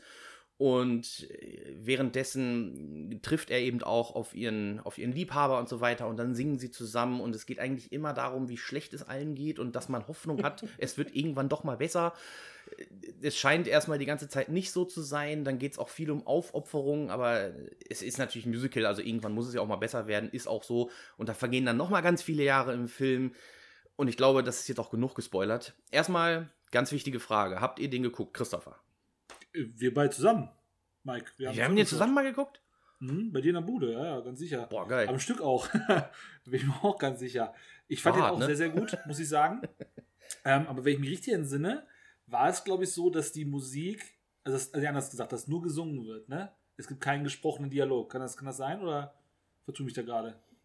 Äh, boah. Ich glaube, Ich müsste daran gesungen. denken, wann nicht gesungen wird. Aber es Kann ist Genau, sagen. genau. Ich glaube, ich glaube Schwer. selbst die Dialoge, wo, wo nicht wirklich ein Lied dahinter steht, selbst die werden halt so ein bisschen so Sprechgesang, sowas in der Richtung halt. Mhm. Ähm, Ja. Und das, das, die Musik war richtig klasse, war richtig gut. Da hat man auch viel, was man schon mal so gehört hat. So ein paar Sachen, wo du sagst, ah, das kommt von Les, Misera Les Miserables. Deswegen kennt man das. Das wusste ich vorher dann nicht. Ich habe das nur mit der Länge halt wirklich irgendwann so empfunden, dass man mir selber keine Pause gönnt. Also ich selber Ja. kann mich nicht von der Musik erholen. Die war super, überhaupt keine Frage. Nur durchgehend war so, hui, jetzt, also ich habe mich sehr nach, einer Pause gesehen, nach einem normal gesprochenen Dialog. Aber ansonsten fand ich den Film sehr, sehr gut. Die Szenerie ist brutal düster. Also sowas von aussichtslos und schmuddelig und bah, da möchte man einfach nicht leben. Ähm, auch mit dem Ende dann hinten zum Schluss es auch sehr konsequent, was gewesen ist, äh, fand ich schon sehr gut, muss ich sagen. Nur halt sehr, sehr viel, sehr, sehr viel gesagt. Ich glaube, Sehr, sehr, glaube sehr ausschließlich. viel, ja. Glaube Ja. ausschließlich. Echt, vielleicht hat man es einfach verdrängt, ne? dass, es, äh, dass da überhaupt nicht gesprochen wurde, weil du hast Kann ja, sein. du hast absolut recht, zwischendurch haben sie diesen, diesen Sprechgesang, also ich kann mich da sehr gut noch an Eddie Redmayne erinnern, dass er, Habe ich auch im Kopf, ja. wenn, ne, er trifft gerade so eine Entscheidung, dass er jetzt irgendwas verändern will und dann singt er nicht, sondern also er, es ist Musik im Hintergrund und er, er, er spricht ganz ermutigend so, ein, so eine Film, äh, so eine Musikszene nach irgendwie, also so fühlt sich's an, ne? Und dass er Mhm. dann immer mehr in Richtung melodisch geht, so. Ja, genau, genau. Melodisch, genau. Das ist es, ja. Melodisch ist das richtige Wort dafür. Ilias, wie ist das bei dir? Ähm, ihr habt ja schon so viel gesagt, ne? Das ist schauspielerisch echt äh, top-notch, das ist szenerietechnisch top-notch. Allein, dass es vom Musical her diesen Aufwand gibt, so einen Film zu drehen.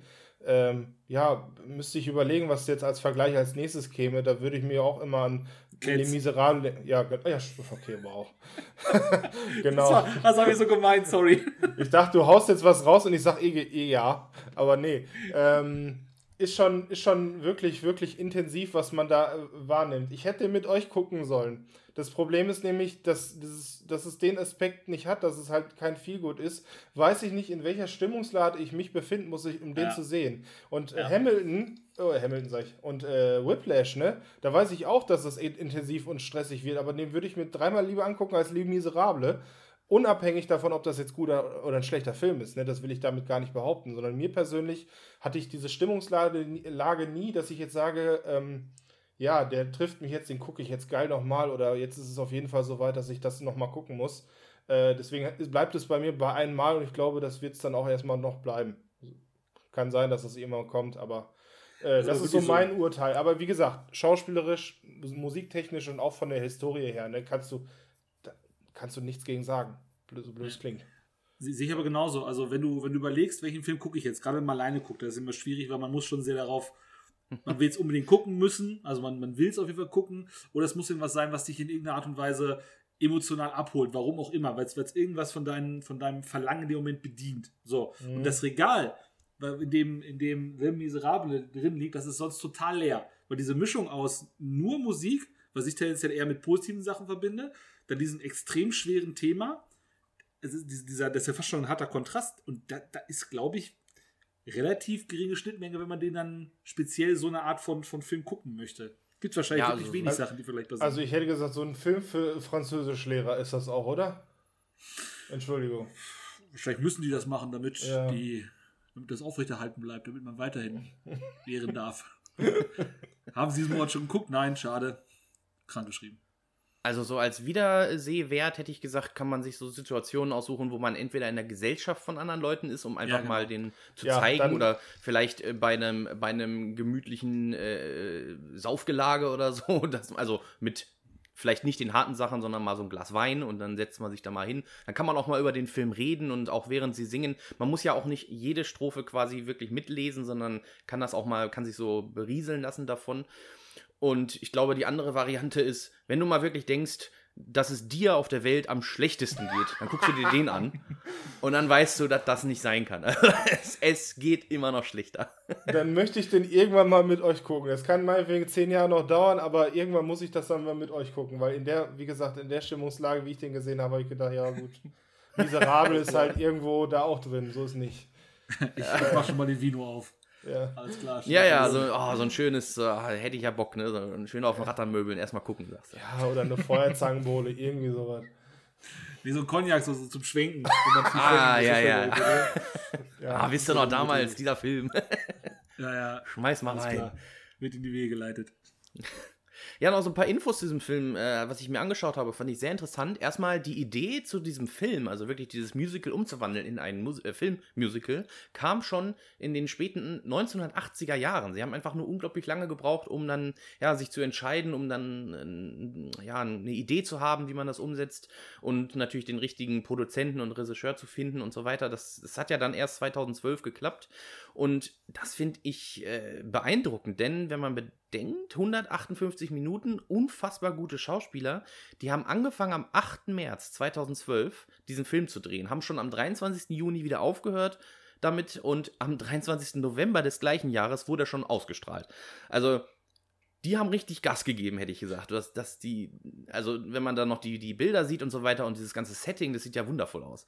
Die ganzen, Ganz- ganz kurz. das muss ja auch alles geübt worden sein und so. Ja, kurz, kurze Frage, oder beziehungsweise vom Ablauf her, weißt du, ob du es weißt, die Lieder werden aber vorher schon eingesungen gewesen sein oder nicht? Das wir Ah, vorher das schon gemacht haben. Und dann, das wird das, Das also, dann müssen wir immer Schauspielern, aber wahrscheinlich haben die ja, gab's die, das alles schon im Kasten, was man akustisch hören konnte, was man halt gesungen hat und hat dementsprechend dann am Setting damit gearbeitet oder nicht. So wird doch die praktische Reihenfolge gewesen sein.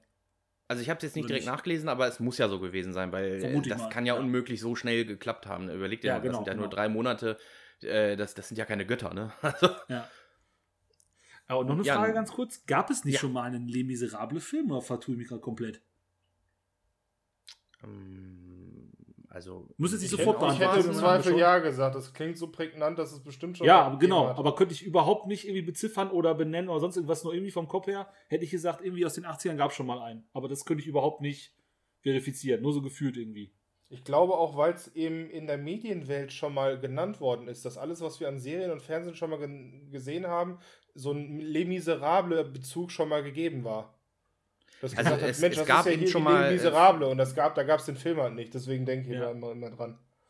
Also es gab verschiedene Aufführungen und ähm, wenn ich das richtig lese, dann gab es eben, ja, wie war das denn hier? Äh, 1985 war quasi das Jubiläum des Musicals, 25 Jahre. Und dann, das ist ein ganz komisches Wort, was ich selten verwenden würde, und zwar nach der konzertanten Aufführung äh, anlässlich Ah, okay, des sehe auch 25. gerade, ja. Jubiläums hat man sich dann eben überlegt, da einen Film bald von zu machen. Also vielleicht war es, ja, vielleicht war es einfach so ein gutes, so eine gute Aufnahme. Vielleicht hat das jemand gefilmt, dass das dann so ein bisschen rüberkam. Es gab ja auch von Sweeney Todd, du kannst dir das ja richtig als DVD holen äh, und es ist eigentlich nur eine Musical-Aufführung. Vielleicht war das ja auch sowas. Ja, ich, Ich werde da auch über sowas gleich sprechen. Da ist es noch in diesem Status. Ja. Ja. Ich sehe aber hier gerade darüber hinaus noch, es gab einen Film in den 90ern. Äh, mit tatsächlich sogar gar- Geoffrey Rush und Liam Neeson und Uma Thurman. Guck an. Keine Ahnung, 2 Stunden 14 lang, aber keine Ahnung, worum es da geht. Ist die Ist Frage, kein ob das Musical. Musical war, weil ich habe auch Genau, noch einen anderen nicht. Film gefunden, der hieß ähm, Le Miserable, die Verdammten. Und das war nur irgendeine so eine Teenie-Geschichte. Also das hatte gar Aha. nichts mit dem, äh, gar nichts mit dem Musical, also mit dem Gesang zu tun. Okay. Ja, dann nehme ich das zurück. Wahrscheinlich in der Form der erste Film. Vielleicht. Ja, ansonsten äh, von der Bewertung her mh, 7,6 bei IMDb. Fast schon okay, hätte ich gesagt. Von der Stimmung her schwierig einzuschätzen wahrscheinlich, dass man da kein Feelgood hat. Besser wäre auch nicht schlecht gewesen, alleine wegen dem ganzen Aufwand, der da betrieben wurde, aber kann man, kann man so machen. Auch wieder so ein Film, wenn ihr den gerne gucken möchtet. müsst ihr ihn vielleicht doch mal ausleihen, kaufen und bestellen als DVD mal schauen. Also streamen gerade leider nicht. Naja. Leider, leider, leider. Ich glaube, bei ganzen vielen Filmen aus diesem Musikgenre ist es aber so, dass die Bewertung auch da ein bisschen schlechter ausfällt. Also mal abgesehen von Whiplash, wo es halt wirklich um das Dramatische in dem Film geht. Ich glaube, die Bewertung, das werden wir gleich noch merken, fällt tendenziell etwas kritischer aus. Das kann man, glaube ich, schon so sagen. Aber dann ähm, können sie ja mit 7,6 schon fast glücklich sein, wenn das schon, Ja, genau, äh, genau. Das wollte ich damit sagen. das die schlechtere da, ist. genau, da ist 7,6 schon relativ weit oben. Das sehe ich nämlich genauso. Das wollte ich damit sagen. Ja. Ja. Ich habe mir bei meinem zwei Platzierten einen Film aus dem letzten Jahr, beziehungsweise ah, vorletzten Jahr, so ein Quatsch aus 2019 rausgesucht. Und zwar heißt der Film wie der Song von den Beatles eben Yesterday. Und man, ich bin da immer wieder frustriert. Was heißt frustriert? Überrascht. Doch auch ein bisschen frustriert. Das ist, wenn man feststellen darf, welche unfassbare Musik aus Großbritannien kommt. In den letzten Jahren haben wir erst mit Bohemian Rhapsody, danach mit Rocketman, jetzt ist Yesterday ein Film über die Musik der Beatles. Wahnsinn, was aus Großbritannien alles an Musik kommt und welche Qualität diese Bands bzw. diese Künstler selber hatten. Und Yesterday ist ein Film, wo die Songs von den Beatles eine große Rolle spielen, die Beatles aber selber fast, so viel will ich es schon mal verraten, fast gar nicht drin vorkommen, weil ich persönlich auch nicht so den Bezug zu den Beatles habe oder hatte und deswegen sehr froh bin, dass dieser Film so inszeniert worden ist, wie er inszeniert wurde. Denn es ist eine typische britische Komödie, die auf einer relativ einfachen Geschichte beruht, äh, beruht nämlich ähm, der Hauptdarsteller äh, Jack Malik, gespielt von Heimisch Patel, ist ein 27-jähriger erfolgloser Songwriter, so ganz typisch, wie man sich das vorstellt mit Klampfe, ist äh, dementsprechend Musiklehrer, beziehungsweise versucht sich halt mit dem Job über Wasser zu halten. Und dann kommt eben eine Situation, eine mystische Aktion, ein besonderer Moment, in dem, er, in dem er von einem Bus angefahren wird und die ganze Welt für zwölf Sekunden den Strom verliert. Also auf der ganzen Welt zwölf Sekunden lang, bums, alles ist weg. So. Und für ihn fällt sich erstmal nichts. Er kommt relativ schnell wieder auf die Beine und sitzt dann mit seinen Freunden und Bekannten irgendwann an, am Wasser und möchte seinen Freunden mit seiner Gitarre ein Lied vorspielen. Und was macht man da mit einer Klampfe, romantische Stimmung am, am Wasser? Dann nimmt man halt auch gerne mal einen Song von den Beatles und der singt halt Yesterday, wie der Film halt heißt. So. Und der singt das und die sitzen da, oh, wunderschön, was ist das für ein tolles Lied? Und er sagt so, ja, ist von den Beatles Yesterday. Und dann merkt er so, wie, wer sind denn die Beatles? Wie Yesterday, was ist das? Und dann merkt er nach und nach, stellt er fest, dass in diesen zwölf Sekunden halt alles, was von den Beatles jemals geschaffen worden ist, verschwunden ist auf der ganzen Welt. Das kommt halt nicht mehr vor. Und er ist der Einzige, so scheint es, der die Kenntnisse oder die Erinnerung daran besitzt, was die Beatles alles gemacht haben. Und dann ist es eine typische britische Komödie, wie er sich selber an diesen Songs dann immer wieder ranhangeln muss, weil er einfach auch nicht genau weiß, kacke, wie genau ging die nochmal? Du hast keinerlei Datenbank oder sonst irgendwas, sondern er muss alles aus seinem Kopf heraus machen und wird dann in Verbindung damit immer erfolgreicher und wird auch wirklich irgendwann zum Mega-Weltstar, weil er halt mit den Songs von den Beatles halt wirklich erfolgreich wird. Und das macht sehr, sehr viel Spaß, weil es herrlich selbstironisch ist. Als Sinnbild dafür spielt Ed Sheeran eine ziemlich große Rolle in diesem Film.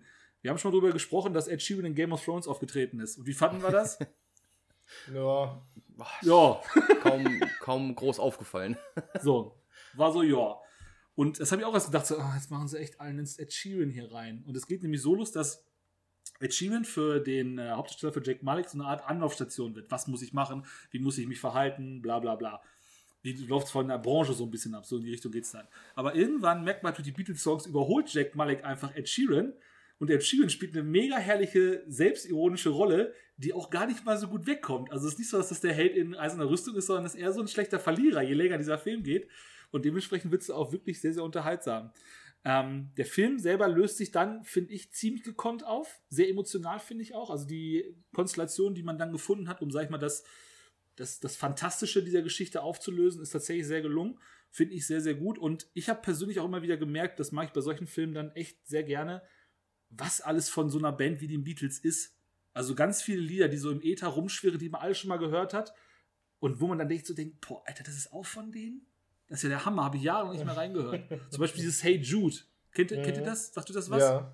Hm. Don't make it bad. Genau. So, genau, danke. Und da gibt es diesen schönen, diesen na, na, na, na, na, na, diesen Teil dabei. Ne? Mhm. Ne?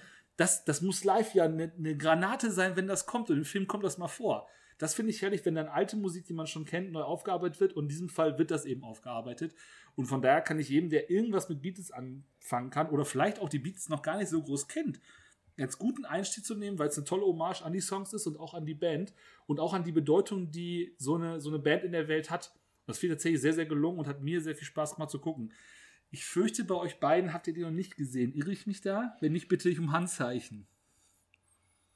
Also ich ärgere mich gerade maßlos, äh, denn der ist voller mir vorbeigegangen. Ich habe damals den Trailer gesehen, das weiß ich noch ganz genau und habe mich total gefreut, dachte, was für ein geiler Shit kommt da auf mich zu, weil ich, ich stehe auf sowas. Nicht? Erstmal Musik natürlich in den Filmen finde ich geil und äh, dann ist das ja auch von den, vom Trailer her, wie gesagt, ich habe mir jetzt noch nicht geguckt, aber der Trailer verwies mich so ein bisschen in die Richtung, ja, Paralleluniversum oder vielleicht Zeitreise oder sowas und das, das, das ist ja genau mein Ding.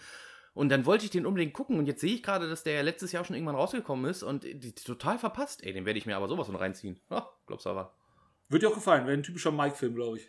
Ja, äh, wirkt doch so. Kann man, glaube ich, sagen, ja. Äh, Ili? Das Lustige ist ja, du hast ja ähm, die Geschichte soweit erzählt, wenn man einen Trailer guckt, dann ist dir ja die Geschichte damit auch erzählt.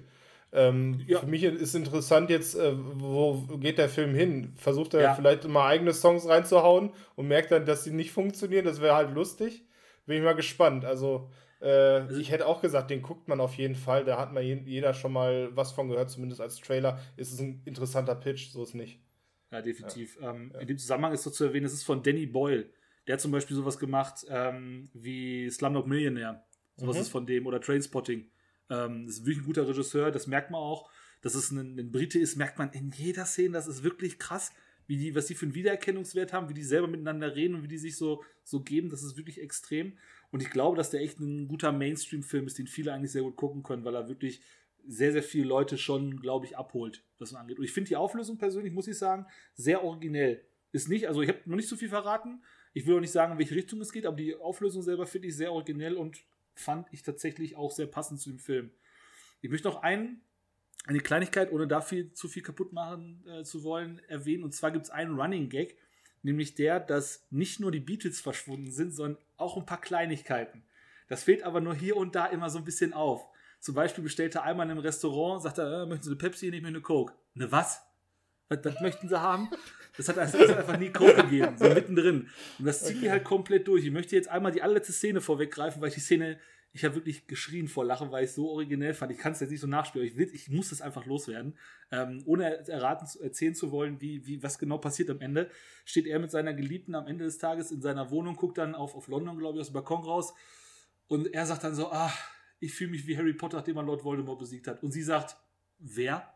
Und du weißt einfach, okay, man, dass nicht nur die Beatezeit nicht, nicht äh, mehr übergeliefert worden sind, sondern auch die ganze Harry Potter-Geschichte. Und dieser Running Gag zieht sich halt konsequent durch. Das ist so herrlich selbstironisch von den Briten, wie es wahrscheinlich nur aus Großbritannien kommen könnte. Ähm, und beschreibt das ganz geil, wie, ja, wie man so eine Geschichte auch erzählen kann. Und deswegen fand ich den Film sehr, sehr gut. Leider auch nur eine Bewertung von 6,8, was ich wirklich echt sehr wenig finde, muss ich sagen. Hätte ich mindestens eine 7 vorgepackt. Ähm, ist leider so. Woran es genau liegt, kann ich nicht genau sagen, aber es ist definitiv ähm, etwas schwächer bewertet als in meiner Wahrnehmung. Dafür aber zurzeit, wenn man Sky hat, über Sky Ticket oder das Sky Abonnement halt guckbar. Das wäre es ja erstmal soweit von mir aus. ja, was schade, dass das auf Sky läuft. Das wäre natürlich jetzt perfekt gewesen, wenn das irgendwo auch in den Anbietern die ich auch benutze, ja. Wird aber kommen. Also da kann ich mir nicht anders vorstellen, dass der auch bei, bei Netflix auch so läuft. Also ich habe hab mir damals aber auch mehrere Reviews davon angehört. Zumindest haben die meisten gesagt, dass das halt nicht mehr ist als das, was du halt beschrieben hast. Und ich glaube, das ist halt der einzige Grund, warum es eben diese 6,8 hat. Weil es vielleicht, vielleicht da fehlt irgendwas. In der Reihenfolge so. von, von Bohemian ja. Rhapsody und Record Man halt kein, ja. kein Biopic, keine Biografie. Okay. Das ist sehr, sehr ja. seicht. Das ist sehr, sehr frei. Und dementsprechend ist die Erwartungshaltung auch eine andere gewesen in der Reihenfolge, wie sie auch gekommen sind. Das kann auch sein. Ja, aber ich, ich habe den Anspruch da nicht dran. Insofern alles gut. Nee, ich auch nicht. 0,0. Ja. Deswegen fand ich lese hier gerade eine Beschreibung des Films, finde ich richtig gut, könnte von mir sein. Die Feelgood-Komödie. So. So, ja, perfekt. Siehst du, also, ran die Buletten. ähm, wie fehlt denn noch? Elias mit seinem Zweitplatzierten, richtig? Ja, genau. Jetzt komme ich zu meinem Zweitplatzierten. Ähm, ja, wir haben eben schon mal drüber gesprochen, über Hype und über äh, Bekanntheit und dass viele Leute etwas hochloben, was man vielleicht selber noch nicht wahrgenommen hat in seiner Peripherie. Und davon habe ich jetzt einen Film und den werde ich jetzt euch beiden, glaube ich, soweit zum ersten Mal pitchen oder zum ersten Mal so vorstellen. Ich weiß nicht, ob ihr habt ihn nicht gesehen. Ich rede nämlich über Hamilton. Wie nee, noch nicht. Genau. Und da, äh, ich denke, da würdet ihr mir beipflichten, dass da viele drüber reden, dass da viele ja. drüber sehr überzeugt sind und das geil finden und teilweise hat man die Songs aber trotzdem noch nicht gehört, oder? Ähm, ich habe höchstens die ganzen Andeutungen aus den anderen Serien habe ich so mitgekriegt. Also bei, bei äh, Two and a Half Men wird es öfters mal angesprochen, weil Alan damals bei Hamilton mitgespielt hat, so, also in seiner, in seiner Jugend und das so ein bisschen nachgesungen hat. Außerdem bei Family Guy, ich glaube, der ähm, Seth MacFarlane ist großer Hamilton-Fan, deswegen wird das in 5, 6, 7 Folgen öfters mal erwähnt, aber selber geguckt habe ich den auch noch nicht. Aber das ja. ist doch die alte Interpretation, ähm, das, die neue Interpretation ja, ist was ganz anderes. Darüber, wo ich spreche, das ist ein neues Stück. Ähm, ah. der, die Geschichte von Hamilton, weil es an, an sich eine historische Person ist und dass es auch eine Aufführung gibt, ja, aber es gibt halt auch eine neue und die ist von 2015 und die ist halt komplett durchgesungen. Da ist jetzt kein Schauspiel mit drin, sondern es, es geht die ganze Zeit um ein Musical, ne? Ah. logischerweise. Ähm, und die ist halt von dem Hauptdarsteller, der den Alexander Hamilton spielt, der heißt Lin Manuel Miranda. Das ist jetzt eine e-, extrem gestandene Hollywood-Größe. Der hat auch damals, als es uraufgeführt wurde, schon vor dem amerikanischen Präsidenten diese Aufführung gemacht, allein im Weißen Haus, weil das halt eben durch diese Historie, durch diese Bekanntheit, die auf einmal explodiert ist, ja wirklich weltweit einmal einen Ruck gegeben hat, dass das alle sehen mussten. Das ist natürlich in Deutschland nur geringfügig ankommen. Jetzt mit Disney Plus haben wir die Möglichkeit, das auch zu sehen. Und äh, ja, jetzt kann ich mal darüber sprechen, sage ich mal. Jetzt ist es jetzt mal so weit, dass, dass das bei euch, wenn ihr das jetzt noch nicht gesehen habt, vielleicht das schmackhaft gemacht wird, warum das nämlich so gut ist. Ähm, der Film ist für mich so eine kleine Serviceleistung, denn ich wusste ja auch erstmal nicht, was ist denn Hamilton. Ne? Ich habe ja gerade schon gesagt, es gibt diese Histori historische Figur ähm, das ist einer der Gründervater der, der ja, Amerikaner. Das heißt, dieser Film spielt ungefähr im 17. bis 18. Jahrhundert, so äh, in dem Zeitraum. Und da geht es darum, dass ähm, ja, George Washington gerade Präsident ist und Thomas Jefferson als nächstes kommt und ähm, ja, die mit der Gründung des amerikanischen, der amerikanischen Unabhängigkeit so eine Verfassung entwickeln. Ja, klingt nach einem Mega-Pitch. Aber ähm, es herrscht halt so eine Art, ähm, jeder will mitspielen. Das heißt, jeder möchte da eine große Rolle spielen. Der eine möchte meinetwegen Außenminister werden, der eine möchte äh, Minister für Inneres werden. Und jeder hat so eine Art Bestreben, diese Freiheit, diese Unabhängigkeit von dem englischen Königshaus, äh, äh ja, dem König George III. damals, zu erreichen. Und ähm, das wird relativ am Anfang gut eingeleitet. Das heißt, ähm, das kann ich zumindest spoilen.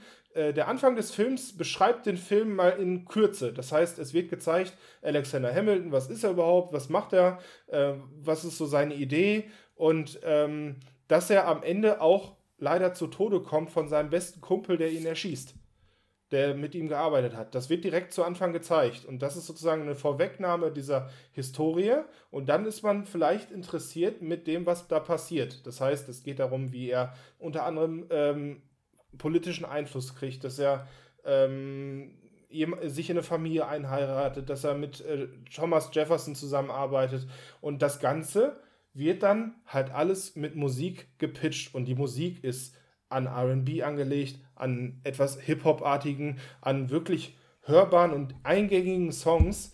Ähm, wie gesagt, der erste Song, der, der, der heißt Alexander Hamilton. My name is Alexander Hamilton der geht so rein, den vergisst du über den ganzen Film nicht. Das heißt, für euch ist es relativ einfach, da kann man mal so die erste Szene mal reinhören und dann weiß man auch, wo, wo man ist. Da wird nämlich so eine Bühneninszenierung gezeigt, ähm, wie das Ganze aufgebaut ist, relativ schlicht. Das heißt, da gibt es keine, ähm, keine, wie nennt man das, keine Bäume oder irgendwas, was aufgebaut wird oder höchstens mal ein Schreibtisch. Der Rest wird einfach nur von den Leuten Ihr Kulisse, das war das Wort, was ich gesucht habe, genau. Ähm, und unter anderem haben sie sich jetzt mal, äh, oder sind wir auch so weit, was ich auch ehrlich gesagt mal ganz erfrischend finde, dass äh, Weiße oder Schwarze auch in Historie unterschiedliche Hautfarbe auch jetzt gespielt wird. Das heißt, Alex, dieser Lin-Manuel Miranda ist offensichtlich so mexikanischer oder angloamerikanischer Herkunft äh, und äh, spielt einen ja, britischen Amerikaner sozusagen, ne, der halt wirklich ein alter weißer Mann gewesen ist. und sein bester Kumpel, der Aaron Burr, der ist halt auch, ja, dunkelhäutig und spielt dann halt auch einer der Gründervater. Und bis heute weiß man in den Gründervatern, da war nichts der Hautfarbe entgegen. Vor allem gab es in der Zeit ja auch noch Sklaverei. So ist es ja auch. Das heißt, da sieht man gar keine Dunkelhäutigen. Und es ist halt wirklich erfrischend, dass du denen dann trotzdem diese Geschichte ernst nimmst, weil es dann halt ums Zwischenmenschliche geht. Ne? Weil in dem Moment die Beziehung der beiden Personen dargestellt wird und dann ist dir das auch egal. Auch wenn es in dem Moment skurril ist, wenn die halt in diesen alten Gewändern rumläuft und du sagst, es ist ja auch irgendwo historisch korrekt. Aber, was ich ja gerade schon erwähnt habe, es ist ja dieses RB und Hip-Hop-lastige und da fühlen die sich dann vielleicht auch ein bisschen wohler, ne? wenn das von, von, von sich aus oder wenn du da die besten Musiker nimmst, da gibt es halt ein großes Repertoire an den Leuten, die das gut können und dann nimmst du halt lieber die, als wenn du irgendwie einen Weißen da reinhaust oder ne, der dann vielleicht schlechter für diese Rolle nimmt. Und das ist halt schön, das ist halt interessant, dass man sowas mal machen kann. Ähnelt dann wie so ein Schulschauspiel, ne? Da nimmst du auch einfach alles das, was du in der Klasse hast und versuchst das irgendwie zu verteilen und merkst dann, dass einer einem die Rolle dann mehr liegt als dem anderen, den, weiß ich nicht, die, die andere Rolle, ne? Ich weiß nicht, wir sind jetzt nicht so in dieser Schauspielschule damals gewesen, aber ich kann mir das halt so vorstellen.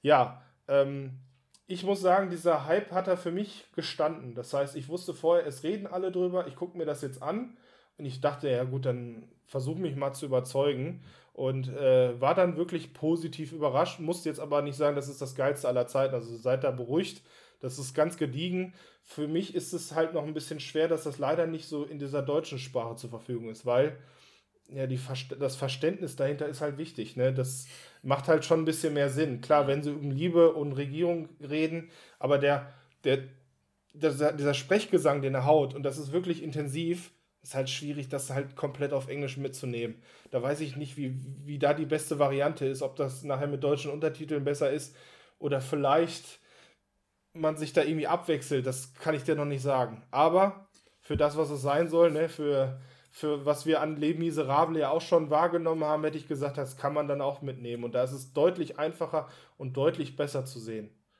Und äh, ja, das wäre so meine Nummer zwei. Ich glaube, ich frage euch trotzdem nochmal. Ja. Christopher, dann du zwar, als erstes, ja. Wenn du jetzt schon sagst, mit Les Miserables, ähm, wird da auch nur gesungen oder gibt es auch Passagen, wo erzählt wird? Ähm, es ist halt Sprechgesang, aber nicht dieses Betonte. Okay. Das heißt, ähm, du merkst nur ein rhythmisches Reden. Okay, rhythmisches ja. Reden, okay. Ja. Und du hast jetzt gerade, du hast gerade gesprochen, das spricht so eine Bühne, ist das in dem Sinne. Heißt ja. da, ist eine, eine, Theatervorführung mit Publikum aufgenommen worden? Genau, Oder gibt das wollte ich nämlich auch fragen. Genau, okay. das ist mit Publikum, aber so professionell, dass du es eigentlich so nicht wahrnimmst. Also auch mit Schnitten zum Beispiel. Ja, das ist, nee, es ist in einem durch, da ist keine Pause. Das also das heißt, da steht irgendein mit dem Camcorder, hat irgendein Vater von den Schauspielern gesagt, ich möchte meine Tochter auf der Bühne sehen, ich stelle den Camcorder hin und lass mitlaufen. Äh, wenn du es jetzt so darstellen willst, also am Ende sind alle schweißgebadet. Ne? Okay. Am Ende sind alle komplett fertig und du merkst halt, dass es die dann auch langsam an den, ja, an der Ausdauer kostet, aber das macht dann mhm. auch Teil dieser Szenerie aus. Hm. Ähm, okay. Vielleicht kommt ja auch, das, da hatten wir eben drüber gesprochen, ja auch mal ein Film darüber. Ne? Das wäre dann vielleicht die angenehmere Variante, dass man sagt, wir wartet jetzt ab äh, und die machen halt wirklich einen Film, der dann halt wirklich in einem, ja, als Film dargestellt wird, logischerweise. Ganz ehrlich, ich dachte, das wäre der schon. Nee. ich, hab da gar, ich dachte, das wäre genau das, das quasi eine Adaption von einem Bühnenstück ist. Das habe ich, nee. so, hab ich so in Erinnerung gehabt. Ach, Leider Mann. nicht. Das kommt demnächst auch nach Deutschland, also ja, wie gesagt, das ist schon vor drei, vier Jahren ein Hype gewesen. Haben teilweise mhm. Leute sind nach London gefahren, um sich das anzugucken und du hast gedacht, was soll denn Hamilton jetzt sein? Und alle ja. haben darüber gesprochen, als wäre es der Highland, ne? Ja. Ich habe hab zum ersten Mal davon erfahren, beziehungsweise habe mich zum ersten Mal gewundert, ähm, in, der Sa in der Serie His Dark Materials, das ist eine HBO-Serie über dem, der Goldene Kompass, so heißt mhm. die Adaption davon. Da ist der, oh Gott, wie heißt denn der Abenteurer? Mike, weißt du das? Der Abend, der, der mhm. Kapitän, wie heißt der nochmal? Komme ich gerade nicht drauf. nee, auf jeden Fall dieser ganz große Abenteurer äh, wird da eingeleitet, wirklich wie der Held, der alles kann, super. Und dann kommt eben ähm, Scoresby. Scoresby heißt der irgendwie so, irgendwas mit Scoresby. Auf jeden Fall äh, kommt dann eben dieser Schauspieler Miranda, ich Namen vorhin habe ich vergessen. Und ich dachte mir so, wie, wer ist das denn? Ich kannte den halt einfach nicht. Und äh, habe mir gewundert, warum wird der denn so aufgebaut? Warum wird der so eingeführt in ein Stück?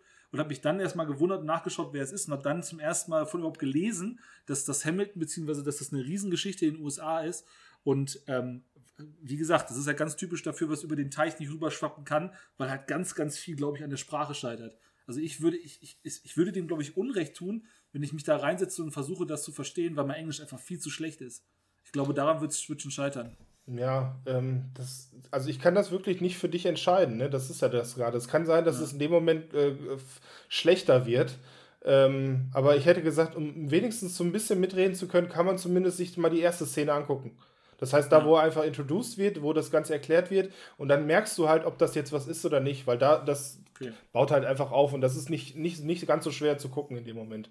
Äh, Mike, dich habe ich jetzt auch noch nicht zu Wort gekommen lassen. Ja, also ich, ich äh, ja. habe das jetzt noch nicht geguckt natürlich ähm, und äh, ich habe das auch, muss ich ganz ehrlich zugeben, am Anfang nicht ganz verstanden, was du meintest. Also das äh, habe ich jetzt auch nochmal nachgelesen. Also das ist wirklich tatsächlich am Broadway entstanden und die filmen den, den Broadway dann auch, ne? Aber natürlich in hochwertig. Und der, ähm, der Miranda, ich habe den Namen, den konnte ich jetzt eben auch nicht zuordnen, habe mir jetzt erstmal ein Bild zu dem Kollegen angeguckt.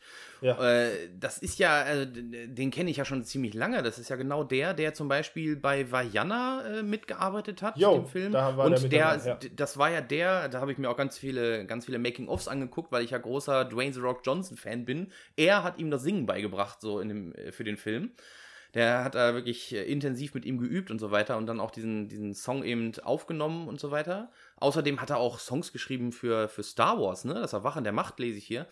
Mm. Und, und ganz früher habe ich ihn schon mal als Schauspieler gesehen in Dr. House. Also äh, da war ich nämlich ganz überrascht, als ich ihn in dem Making-of wiedergesehen habe. Er hat bei Dr. House so einen in der Klapse gespielt, so ein, so ein, so ein Kumpel, den er da kennengelernt hat.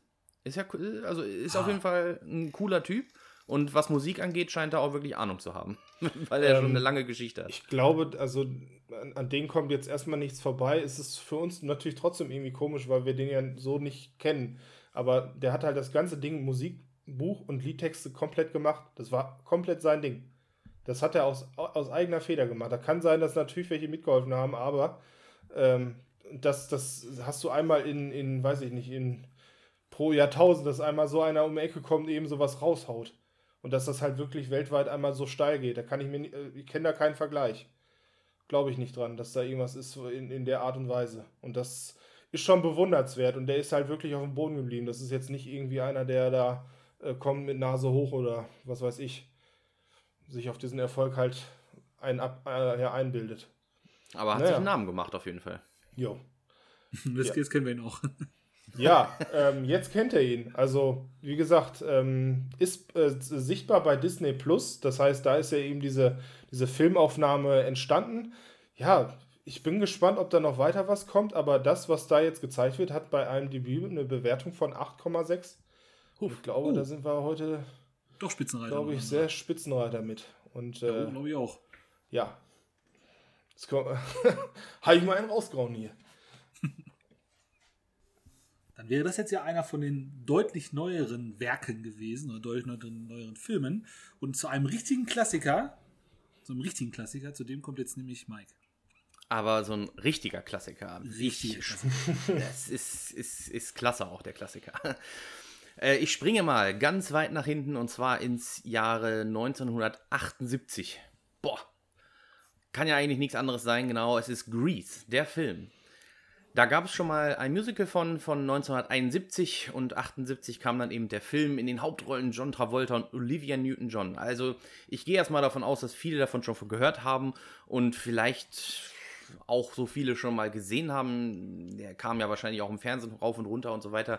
Ich habe den an meine Nummer 1 gestellt, weil ich den inhaliert habe. Also ich habe den, ich weiß, ich kann ich habe es nicht mehr mitgezählt. Also wie oft ich den geguckt habe, keine Ahnung, 80, 90 Mal mindestens dieser, dieser Film hat mich einfach äh, auch so, ja, eingeführt in die, in die Filmmusicals und deswegen ist das meine Nummer eins, denn der ist, der ist äh, toll auf allen Ebenen und äh, erstmal zu der Geschichte, worum es überhaupt geht. Also, das ist natürlich eine Geschichte, die so, so, ja, High School Musical wahrscheinlich auch zum Vorbild gereicht hat, denn es ist eben auf der Schule damals gewesen, dass dieser äh, John Travolta, seine Rolle heißt Danny Zuko, äh, im, im, Jahre 1959, schon ein paar Tage her, quasi eine, einen Sommer verlebt hat. Und die, dieser, dieser Film fängt natürlich schon mit einem Song an, der so das Intro einleitet, was es heute ja auch gar nicht mehr gibt, ne? dass erstmal die ganzen Schauspieler vorgestellt werden. In so einem gezeichneten Intro allerdings war das. Und irgendwann, ja, sieht man eben diese Schule. Äh, vorher noch äh, so ein kleines, so ein kleines Stranderlebnis mit seiner Freundin und was ist da überhaupt passiert? Keine Ahnung, die, die fanden sich wohl ganz, ganz niedlich und so weiter. Und äh, das ist auch ein Film, wo zwischendurch sehr viel gesprochen wird. Das finde ich, mm, sollte man nochmal erwähnen. Das passt jetzt wieder nicht zu diesem Le Miserable-Style, sondern äh, das ist ein richtiger Film, wo dann auch äh, äh, ja, Dialoge stattfinden.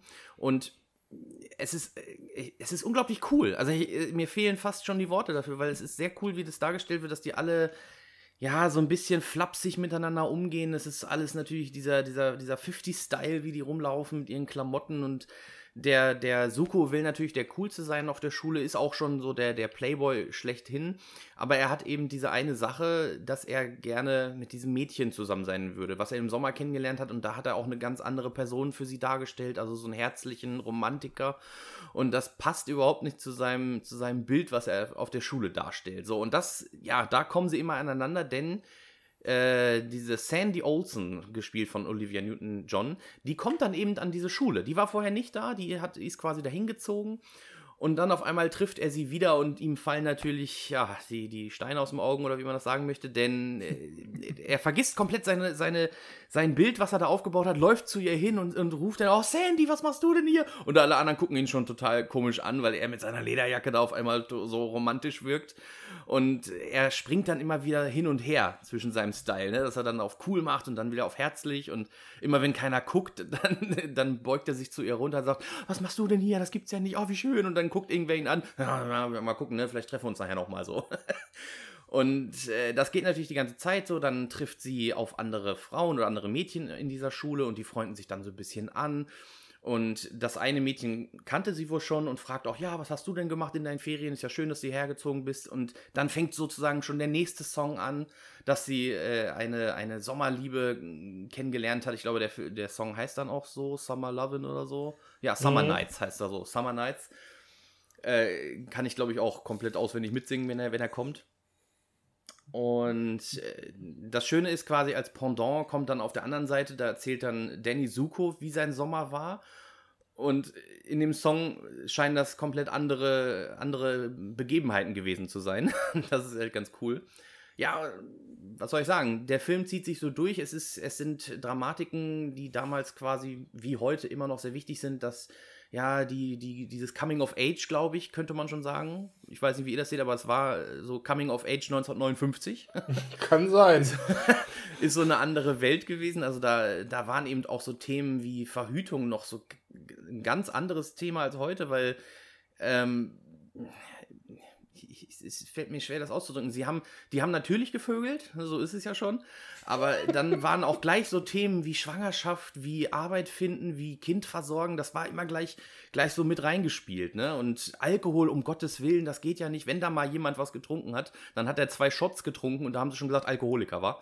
Äh, so, so wurde das dann auch dargestellt und dieser Film soll da, glaube ich, auch sehr brav, aber auch sehr hm, vielleicht weiß ich nicht, vielleicht so das Leben oder die Jugend der Menschen ansprechen, die das verlebt haben. Ich meine, er ist von 78, da können sich die Leute vielleicht noch an ihre, an ihre Schulzeit erinnern damals. Und da kommen dann eben auch wieder äh, so lustige Songs zwischendurch, so wie Grease Lightning, wo sie sagen, äh, was sie für, für Träume haben in der Zukunft. Ne, sie sind auf der Highschool und das Einzige, was sie, was sie wollen, ist Autorennen fahren oder eben auch Autos bauen. Also gar nicht so hochgestochen. Ne? Die, da da geht es gar nicht darum, dass die alle irgendwie Ärzte und, und, und, und, und Anwälte werden wollen, sondern sie wollen alle ein bodenständiges Leben. Das ist, was man heute in den Filmen nicht so oft sieht. Aber darum ging es eben auch. Jetzt meine Frage, Ilias, Hast du ihn denn überhaupt schon mal geschaut? Auf jeden Fall. Ähm, ich habe ihn jetzt, sage ich mal, das ist aber schon, ich, glaub, ich kann wirklich Lange. 20 Jahre her sagen. Jetzt wirklich. Also äh, damals habe ich den geguckt und allein, äh, ja, wir, wir reden ja hier heute über Musikfilme. Ich würde dann auch dabei bleiben. Die, die, Sings, äh, die Songs, die in dem äh, Film drin vorkommen, sind halt das, was, was den Film auch ikonisch macht. Und äh, ich glaube, dafür steht, wird er unendlich äh, stehen. Die Geschichte, die du erwähnt hast, ähm, also ich habe dir jetzt echt gespannt zugehört, weil ich das gar nicht mehr in Erinnerung hatte, ganz ehrlich gesagt. Und äh, ja, mehr würde ich da jetzt auch gar ja, nicht zu sagen. Wie, wie, wie es sind ja auch wirklich die Songs, ja. die, die eigentlich so ja. die Zeit auch überlebt haben. Also ich glaube, vielleicht ist der Film nicht mehr so oft im, im Gedächtnis geblieben, aber die Songs kommen, habe ich sogar im Radio, höre ich es manchmal, dass da noch irgendwelche Songs gespielt werden. Äh, natürlich mit so der, der, ähm, ja, der, der Hauptsong am Ende, der, glaube ich, mal veräppelt wurde mit Die Wanne ist voll, ne? ich weiß gar nicht. Äh, was, äh, die, davon? Ja, ich glaube, die, die, hat das gemacht, ne?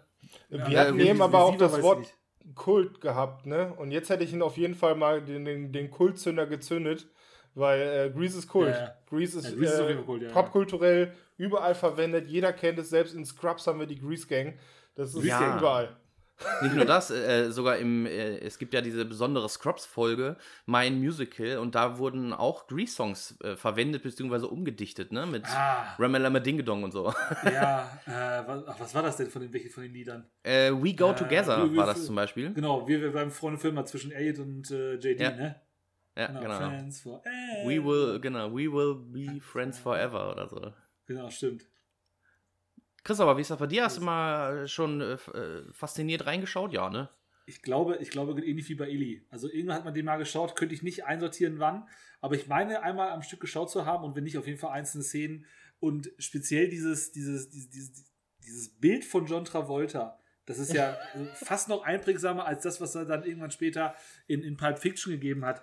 Dieses, ich habe auch schon dieses, diesen, diesen, diesen, Kamm habe ich immer vor Augen, den er sieht man Mhm. dabei hat. Ja, ja, diesen Kamm ja. durch die Haare. Das ist so der Inbegriff von dem, was, was damals so gewesen ist. Und für mich, wenn du mir jetzt sagst, die Grease Gang, dann, dann oder irgendwas in der Richtung, siehst du halt sofort dieser, dieser Typ, wie er da steht und Tube Haargel hinten rüber, unbedingt cool, ganz, ganz wichtig. Und das halt im harten Konflikt mit, mit, seiner, ähm, mit seiner Freundin oder seiner Geliebten aus dem Sommer.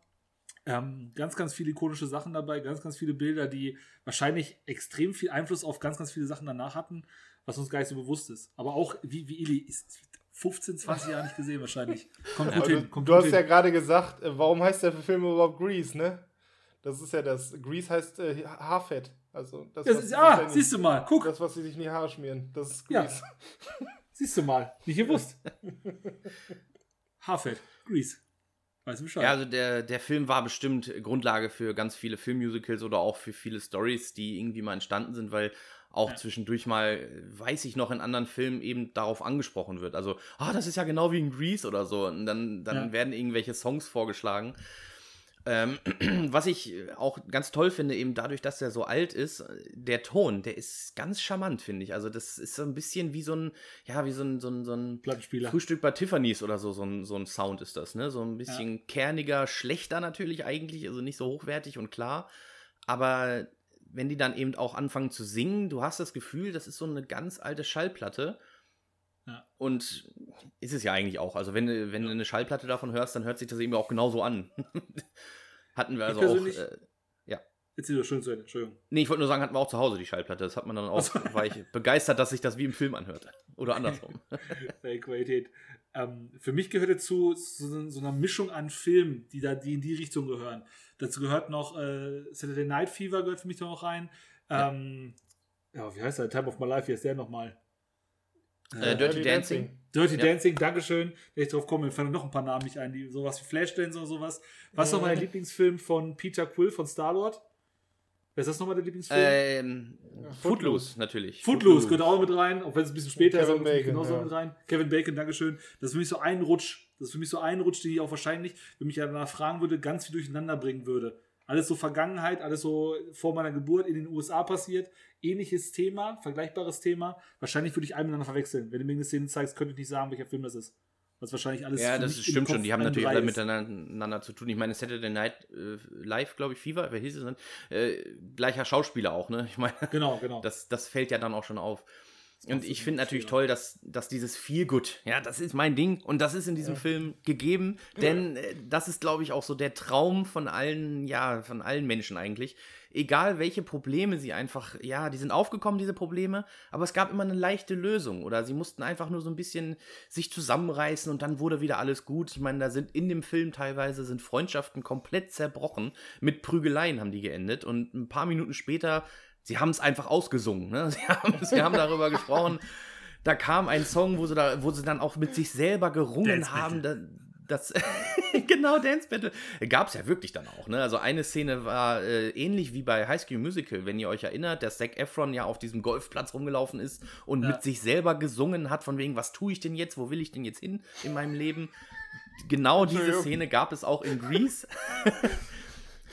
gab es dann, glaube ich, drei, vier Mal. Wirklich jeder, jede, jede Hauptrolle ist dann einfach mal durch so einen Park gelaufen oder ist alleine ums Haus gewandert und hat dann so mit sich gerungen, ah, ich glaube, ich muss mich jetzt mal verändern, denn sonst werde ich in meinem Leben nicht glücklich. Und ja, ein paar Minuten später schnips, alles genau so ist es passiert, wie sie sich das vorgestellt haben. Die Freundschaft ist wieder zusammengekommen, alles Friede, Freude, Eierkuchen und äh, lass mal zusammen einen Song singen. Fand ich schon immer geil, diese, diesen Gedanken. Deswegen habe ich den, glaube ich, so hoch und runter geguckt. War auch damals zu dieser Zeit, so zwischen 14 und 20, glaube ich, dann auch öfters mal äh, Ja, durchlaufen schön, wenn es so wäre, ne? Schön, wenn es so wäre. Wenn alle Es Konflikte auf der schön, Welt so gelöst werden können. Ja, genau. Wenn man einfach mal sich äh, kurz zusammenrafft und mal darüber nachdenkt, dass man Mist gebaut hat, die sind dann auch aufeinander zugegangen. Auch so Männerfreundschaften, wo man sagt, Alter, genau so muss das doch sein. Die haben sich quasi gegenseitig die Frauen weggeschnappt und auch gebumst teilweise. Wirklich äh, schon intensiv, hätte ich gesagt. Was hast du denn Und, heute? Bitte? Schon, schon das zweite äh, Synonym für Geschlechtsverkehr haben von dir. Ich bin erschüttert. Ja, also wir können auch ähm, Stachseln. Koitus sagen von mir aus. Vielleicht ist es besser. Die haben Koitus gehabt, sagen wir es doch einfach mal so. Untereinander hin und her. Und dann haben sie natürlich miteinander getanzt dann auch, weil irgendwann kam so ein Tanzwettbewerb in diesem Film, wo sie richtig abgegangen sind. Da hat John Travolta, glaube ich, alles gegeben, was er konnte. Und äh, ganz am Ende, ja, haben sie sich dann so ein bisschen, ein bisschen verschmitzt angeguckt und ja, war blöd von mir. Ja, ja, war, ja, war mir auch. Komm, lass mal wieder Kumpels sein. Und da haben sie den nächsten Song gesungen. Aber dann wieder zusammen. Mir, hat mir immer schon gefallen. Also würde ich auch jedem empfehlen, der mal so richtig viel gut haben will, so ein bisschen auf alt gemacht, guckt euch das an. Coole Sache. Wenn ihr mal Stress mit euren besten Kumpels habt, versucht es vielleicht mal mit dem Dance Battle. Vielleicht ist das was. Die Lösung. Kann immer helfen, sowas. Äh, ja, ein paar harte Fakten, falls ihr nichts mehr habt. Ich weiß nicht. Nochmal Anregungen zu dem Film? Ja, John Travolta, das ist, glaube ich, das, was äh, lange ikonisch für den war, bis man den halt irgendwie in Pulp Fiction wieder gesehen hat, ne? Ich glaube, wenn man an John Travolta denkt, äh, Grease auf jeden Fall Platz 1, hätte ich gesagt, so. Er war auf jeden Fall der, der Tänzer ja. und der Musicalmann, ne? Ja, Ja, durch, das war das, das, war das Einzige. Also, Dann Ja. kann ich noch sagen, die IMDb-Bewertung von 7,2 ist, denke ich, für so einen alten Film, wo wir ja eigentlich schon mal festgestellt haben in unseren anderen Podcasts, dass Filme, die so alt waren, dass IMDb noch lange nicht existiert hat, die wurden immer ein bisschen schlechter bewertet, weil es vielleicht keiner gemacht hat. Da finde ich schon schön, dass äh, von 1978 ein Film mit 7,2 rauskommt. Ich selber würde ihn natürlich im oberen Neuner-Bereich einordnen, aber hey, das ist ja, ist ja nur meine Meinung. Äh, wenn ihr ihn gucken wollt, und ich muss mich einfach mal entschuldigen, dass ich heute drei Filme rausgesucht habe, die man nirgendwo streamen kann.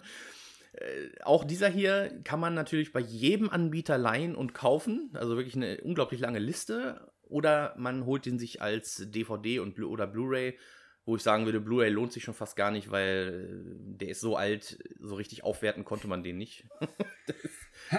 der Charme auf DVD kommt auch rüber. Auf jeden Fall. Sehr Ja. schön. you're the one Ähm. I want. Entschuldigung. Die Wanne ist voll. Genau. Ähm, die Wanne ist voll. Kennt ihr, kennt ihr die, die, also das, das, das Cover von Die Wanne ist voll von Stefan Raab und Anke Engelke? Das ist fast so lustig als das Original. Also das kann man jedem empfehlen, nur mal so nebenbei. Das ist fast so lustig als das Original. Also das ist als, als, als die Kopie vom Original. So. Ähm, wie schaffe ich es jetzt, auf meinen Film zu kommen, auf meinen Nummer 1? Es geht, glaube ich, nur mit einem harten Break. Äh, wir gehen das Jahr 2016 und da kam ein Film raus, der unglaublich gehypt worden ist vorher schon, der eine riesen Erwartungshaltung mit sich gebracht hat, von mir auch als Zuschauer und die ist tatsächlich komplett erfüllt worden. Es geht um den Film La La Land, vom gleichen Regisseur wie von Whiplash, Damien Chazelle, hätte ich jetzt mal ausgesprochen, aus dem Jahre 2016 und, 16 und ähm, ist ein Filmmusical, auch da wieder. Es geht um normale Dialoge, normale Gespräche miteinander, normale Handlungen, aber es gibt eben Lieder, die die Szenerie dann eben beschreiben. Und es geht vor allen Dingen um das Leben in Los Angeles. Also als Künstler in Los Angeles zu leben, scheint definitiv kein Zuckerschlecken zu sein. Denn du musst dich in einem harten Wettbewerb, in einem der größten Wettbewerbe wahrscheinlich des gesamten Landes, vielleicht so auf der ganzen Welt durchsetzen. Denn das ist letztendlich das, was, was jeder werden will. Jeder möchte da hinkommen und jeder glaubt von sich, er hat ein Riesentalent. Wir alle kennen Penny aus The Big Bang Theory und wie oft ist sie zu irgendwelchen Castings gerannt und hat einfach nie was gerissen und wurde dann nochmal rausgeschnitten, als er erfolgreich gewesen ist. Und das wird hier nochmal deutlich aufgegriffen. Und zwar anhand von zwei Personen. Das ist einmal ähm, Sebastian Wilder, gespielt von Ryan Gosling, und Mia Dolan, gespielt von Emma Stone.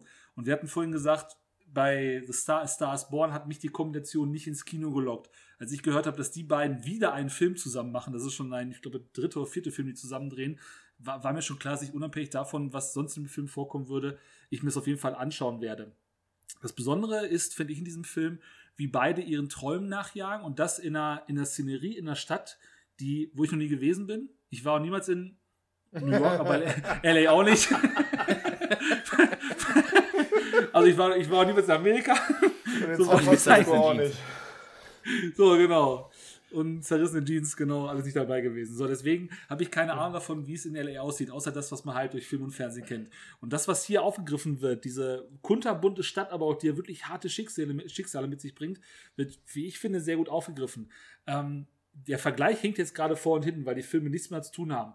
Aber wenn ihr euch zum Beispiel mal anschaut, wie das in Once Upon a Time in Hollywood aussieht, von Tarantino, eine andere Zeit, ganz anderes Ziel auch. Vielleicht ist auch Tarantinos Version authentischer. Vielleicht war es deutlich eher so, als es jetzt in diesem Film dargestellt wird. Aber dieses kunterbunte gefällt mir richtig gut. Dieses kunterbunte mit den Farben, mit den, mit den Leuten, die da miteinander zusammenarbeiten, aber auch mit, diesem, mit dieser knallharten Branche selber finde ich das wirklich hammerhart aufgefangen und gefällt mir deswegen eben so gut, weil es über dann, und das ist wahrscheinlich das, wo der Film auch mit Mikes Erwartungshaltung kollidiert, auch übers viel gut hinausgeht. Da fühlen sich eben ein paar Leute eben dann auch nicht gut. Da geht es tatsächlich dann auch ans Eingemachte.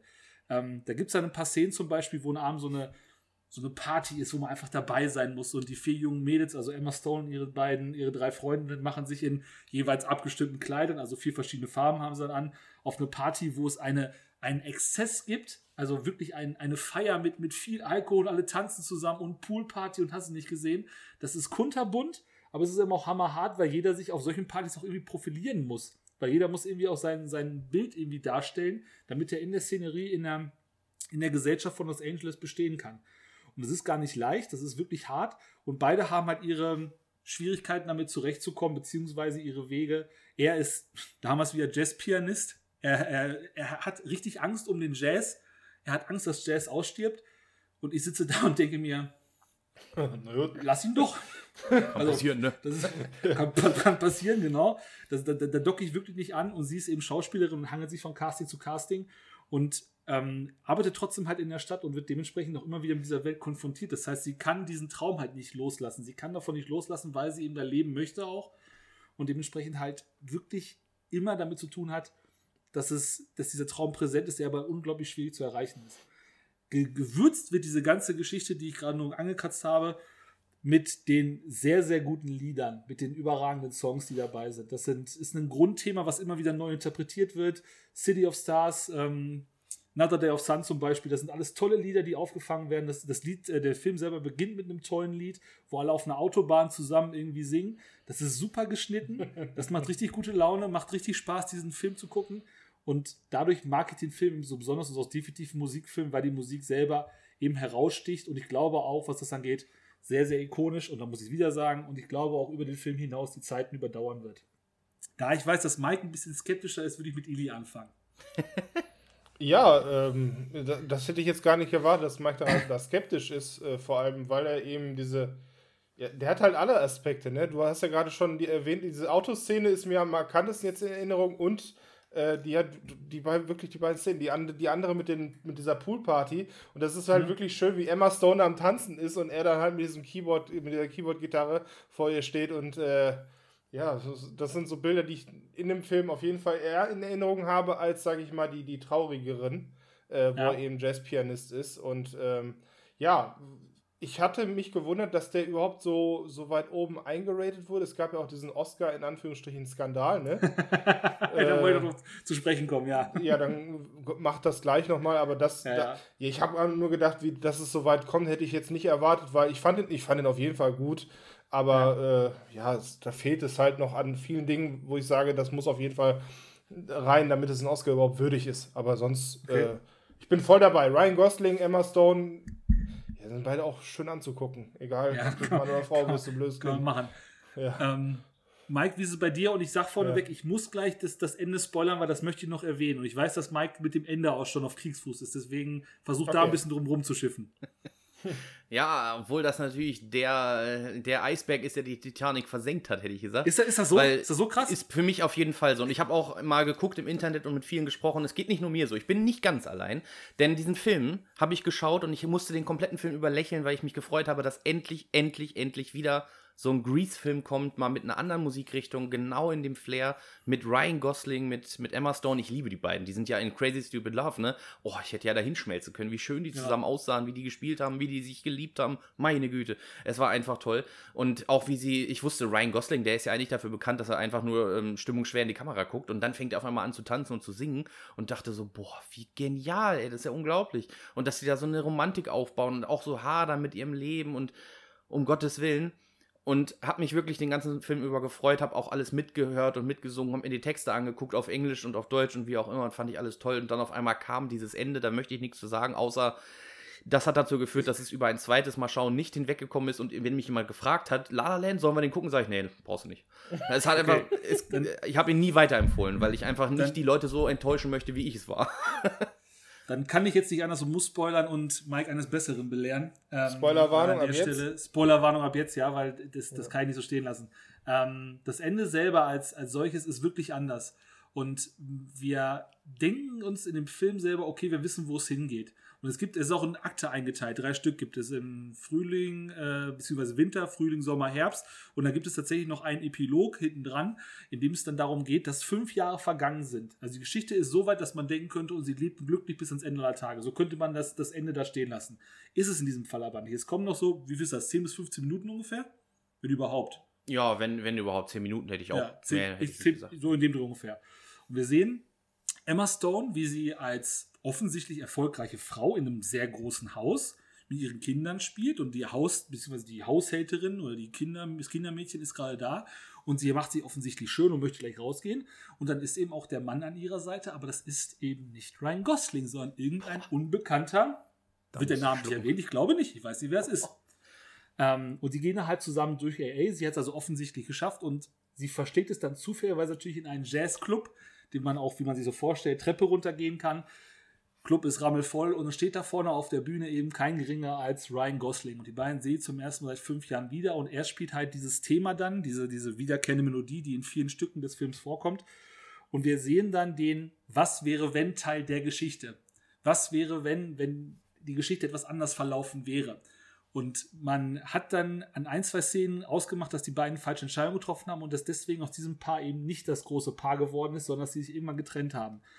Und diesen Moment, finde ich, auch wenn Mike die nicht mag, gehört für mich zu dem Besten, was ich je gesehen habe. Ich finde das fantastisch, diesen Moment da aufzuzeigen und zu sagen, okay, es hat halt nicht viel gefehlt.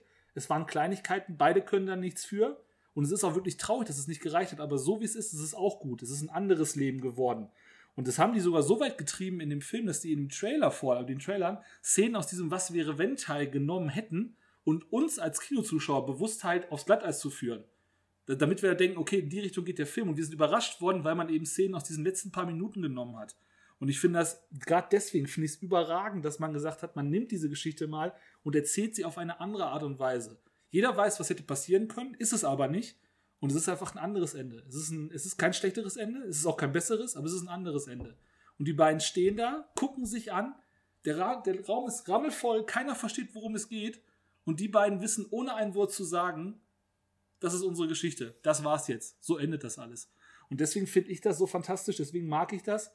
Und ich weiß, dass dieses Ende sehr, sehr untypisch ist, gar keine Frage. Weit weg von dem, was ein Happy End erwartet äh, oder der erwarten würde. Aber deswegen finde ich es so toll. Spoiler war noch Ende. Ist das denn so un untypisch? Also ich hätte gesagt, es ist, es ist nicht, also es ist halt nicht vorhersehbar, aber es gibt viele Filme, die das ja auch nicht, die das in ähnlicher Form machen. Ich sag mal, selbst Titanic der ist am Ende, Nein. sagen wir mal, irgendwo entscheidend. Ja, so. aber ich, ich, hätte gesagt, das Untypische ist, dass das hier als Happy End dargestellt wird und in den anderen genau. Filmen immer als trauriges Ende, weil so. wir kennen das alle, die, die vor, also man, man hat ja so moralische Grundwerte gelernt, dass zum Beispiel Geld und Erfolg niemals über Liebe und Glück steht, sondern Liebe und Glück ist das Happy End und wenn du das aufgeben musst, um Erfolg zu haben, ist der Erfolg nichts wert. Und in mhm. dem Film wurde es halt so dargestellt, dass, dass Erfolg einfach viel nee, nee. besser ist. Nein, nein, nein. Und nein, nein, den Rest, nein, nein. und das haben sie halt aufgegeben. Also das ist, das ist nicht so. Das ist die Kunst. Das wird im Film ja wie gesagt. Natürlich ist das Geld kommt dann damit einher, gar keine Frage. Es geht aber nicht um das Geld, es geht um die Kunst. Natürlich ja, ist sie im ja, aber dann es wurde doch früher immer so dargestellt, dass einfach die Liebe über alles steht und nicht Nein. irgendwas drüber ist. Und hier ist dann hast du den dann Film eben die Kunst. Dann das ist ist doch, die, die die beiden Kunst. streiten sich doch permanent rund um die Uhr. Und es ist in dem Fall wirklich so, dass die Kunst, wirklich die Liebe zur Kunst in dem Fall größer ist als die Liebe zu anderen Personen. Nicht die Liebe selber, sondern die Liebe zur Kunst ist halt größer als die Liebe zwischen Ryan Gosling und der Person selber. Gar keine Frage. Das ist ein Ende, mit dem man sich total kloppen kann. Das ist ein Ende, wo man sich wirklich drüber streiten kann, keine Frage. Aber es ist Also- nicht, dass es um Geld geht oder so, schnöden Mammon, auf gar keinen Fall. Außerdem Da, wird doch, ich ist das so nachvollziehbar, dass jeder auch in seinem persönlichen Leben eben solche Entscheidungen treffen muss. Also, weiß Genau. ich nicht. Manchmal ist es ja auch so, dass es im Leben dann nicht weitergeht. Und hätte ich gesagt, gut, das mag für den Happy End nicht ausreichend sein, das, das sehe ich auch ein, dass, dass du das dann nicht so befürwortest. Aber an sich macht das den Film weder schlechter noch besser. Für mich jetzt. Wie gesagt, der Film äh, das fand so ich ja an sich auch super, aber das, was ich meinte, ist eben, das ist das Unerwartete. Also, Mhm. Man kennt es ja aus vielen Filmen, wo es einfach damit endet, dass nichts darüber steht. Und Genau. hier gab es eben etwas, was darüber steht, was man vielleicht so nicht erwartet hätte. Ist lustig, Genau. deswegen, weil er heißt auch La La Land, ne, das könnte man da da echt erwarten, das stimmt. Das ist, Ja, bewusst so wirklich, das ist jetzt nicht die Tragödie von was weiß ich. Nee, genau, genau. Ja. Ähm, deswegen finde ich den Film so fantastisch, ähm, auch wegen des Endes, beziehungsweise alles, was davor passiert. Ähm, bevor wir uns hier auch weiter jetzt in der Haare kriegen, äh, den Fakt, den gerade Eli schon angedeutet hat, es kam nämlich zur Oscarverleihung 2017 zu einer ja, einmaligen Geschichte, nämlich die, dass äh, der letzte, beste, letzte Nominierung, beste Film wurde genannt. Und ich weiß gar nicht, wer es gewesen ist. Weiß es einer, wer die, wer die Nominierung vorgelesen Moonlight hat? ist, glaube ich, gewonnen. Nein, nein, nein, wer, wer, ähm, wer die, das gelesen hat, wer vorgelesen hat. Oh, gute Also auf Frage. jeden Fall war es ein älterer Herr und der Ja. hat den Umschlag aufgemacht und der hatte nicht den äh, Umschlag für den besten Film, sondern für die beste weibliche Hauptrolle. Und da stand Emma Stone, Klammer auf, La La Land. So, dieser ältere Herr hat dementsprechend halt gesagt, oh, okay, da steht zwar Emma Stone, aber La La Land wird wohl der beste Film sein. Und hat halt irgendein Praktikant, keine Ahnung, ihm aus Versehen den falschen Umschlag gereicht. Und dementsprechend sind die ganzen Schauspieler von La La Land und die Produzenten nach vorne gerannt und yay, bester Film, uh, super. Bis man gemerkt hat, nee, Kinder, das war der falsche Umschlag. Äh, bitte alle runter von der Bühne. Moonlight hat eigentlich gewonnen. Und äh, das war eine Geschichte, die unfassbar gewesen ist. Das hat es so noch nie gegeben, habe ich zumindest noch nie erlebt. Tut dem Film keinen Abbruch, ist eher noch ein kleiner Funfact nebenbei geworden. Und Moonlight hat es halt eben geschafft. Ein Wie Film, heißt der der, Film, der gewonnen hat? Moonlight? Moonlight. Mhm. Das ist der Nie mit ähm, Mahasha Ali ist das. Geht so einen Der, kleinen homosexuellen Dunkelhäutigen. Der, genau. Und da wusste ich vorher schon, dass der, dass der beste Film wird, weil das Thema ist halt, das ist halt sehr offensichtlich, aber ja. ja, kann, äh, ich glaube, der Film ist auch gut, so ist jetzt nicht. Ja, ich habe ich hab nie gesehen, Ja. keine Ahnung. Das Ich gehört auch auch nicht. noch zu. Ich auch nicht. Ähm, der Film ist äh, von 2016, hat gerade schon gesagt, kommt mit einer Bewertung von 8,0 daher. Das ist im Rahmen der Musikfilme tatsächlich ganz ordentlich. Super. Ich persönlich jetzt ein bisschen höher gepackt, ähm, weil ich wirklich, äh, um jetzt noch ein bisschen zu provozieren, ich glaube, gehört zu meinen zehn besten Filmen aller Zeiten. So weit vorne ist der bei mir anzusiedeln. Dafür finde ich den zu gut, dafür mag ich den zu gerne. Äh, und ist bald wieder bei Amazon Prime Stream zu finden. Noch nicht, aber im Laufe des Januars wurde es angekündigt, dass er wieder bei Amazon Prime zu schauen ist. Etwas weniger kontrovers, wo wir uns alle mal einig sind. Ich wollte sagen, jetzt Platz kommt mal wieder eins. alle, alle zu mir, jetzt umarmen wir uns mal ein bisschen brüderlich in, im Geiste. Singen wir einen Song mal, ne? zusammen. Ja, jetzt, jetzt haben wir mal, sind wir mal wieder im Feelgood-Land. Jetzt haben wir mal wieder gute Laune. Jetzt wissen wir, da kommt was auf uns zu, was wir alle lieben, was wir alle mögen. Und das ist für uns alle drei der Film, zumindest für meine Platz 1, aber für euch natürlich auch im Herzen, hätte ich gesagt, äh, Pitch Perfect. Pitch Perfect aus dem Jahre 2012 ist ein Musikfilm, der, nein, der seinesgleichen nicht sucht, aber der alles richtig macht, der alles, was, was er kann, was, was vorher schon mal gewesen ist, was es zum Beispiel mit High School Musical aufgebaut hat, äh, in, ins Moderne bringt, ne? weil ähm, wir haben viel Coming of Age gesehen, wo es um Musical geht. Wir haben viel gesehen, was, was sage ich mal, historisch, was du eben mit Grease genannt hast. Aber diesmal hat man es mit A Cappella in die moderne Zeit gebracht. Da hat man äh, Songs von Rihanna, äh, da hat man Songs von Kelly Clarkson, da hat man äh, einen einen Mix aus äh, Ace of Base, von äh, Simple Minds, von äh, Afrojack und äh, Neo und Pitbull. Und äh, alle diese Songs werden in diesem Film a cappella dargestellt und das macht einfach eine Menge gute Laune, wenn man die hört, weil das ist wirklich geil. Also ich glaube, da muss man kein Fan von a cappella für sein. Ich war es nämlich vorher nicht, mir war a cappella sowas von scheißegal vorher. Und dann kommt dieser Film um die Ecke und ich habe ihn euch mit, mit euch zum ersten Mal gesehen, weil ich gesagt habe, ey, ich habe gehört, da ist irgendwie ein guter Film, aber ich kann das absolut nicht zuordnen. Pitch Perfect, das ist irgendwie der dritte Teil von Chronicles of Riddick, weiß ich nicht. Ja, keine Ahnung. Nach Pitch Wenn, Black. wenn das der Pitch Code Black, Opener Pitch wird, bin ich raus. Ja. Wenn das der Code Opener wird, macht er nachher alleine weiter. Dann ist das euer Podcast. Du bist schon bewusst, dass das jetzt alles.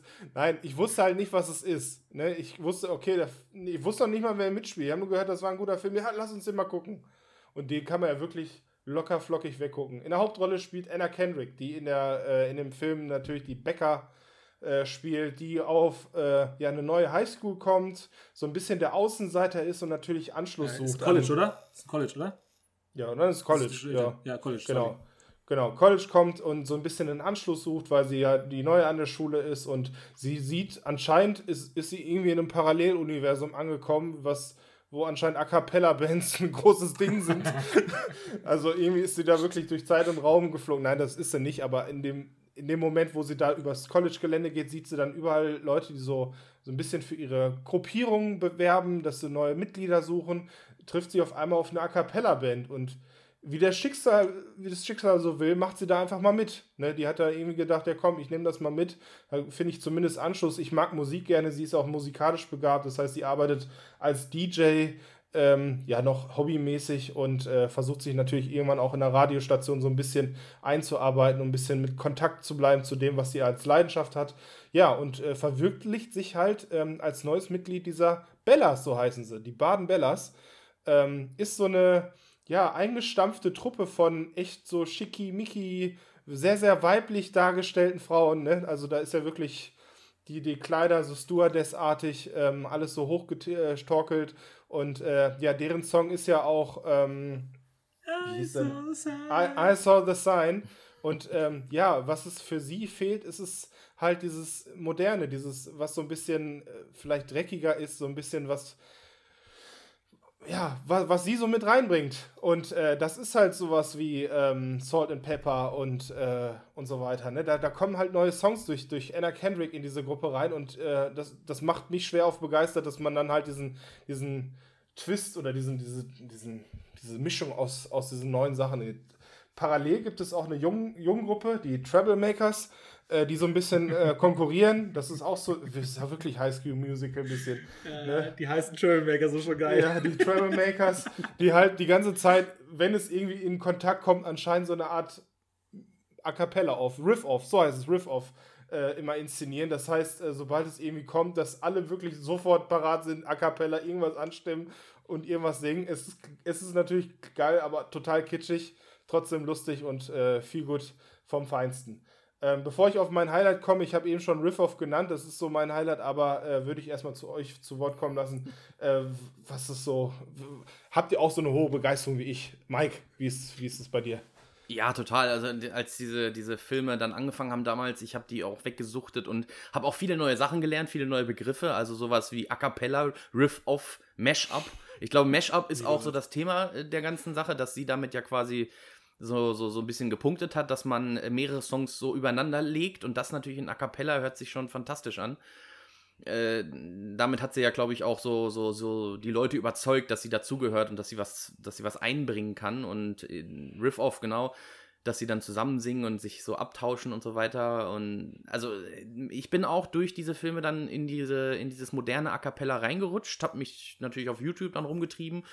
Und dann auch so Bands wie, ja, Christopher will bestimmt auch zu, zu sprechen kommen, Pentatonics, die auch in dem Film äh, mitgespielt haben. Nee, mach, mach du, das darfst du machen.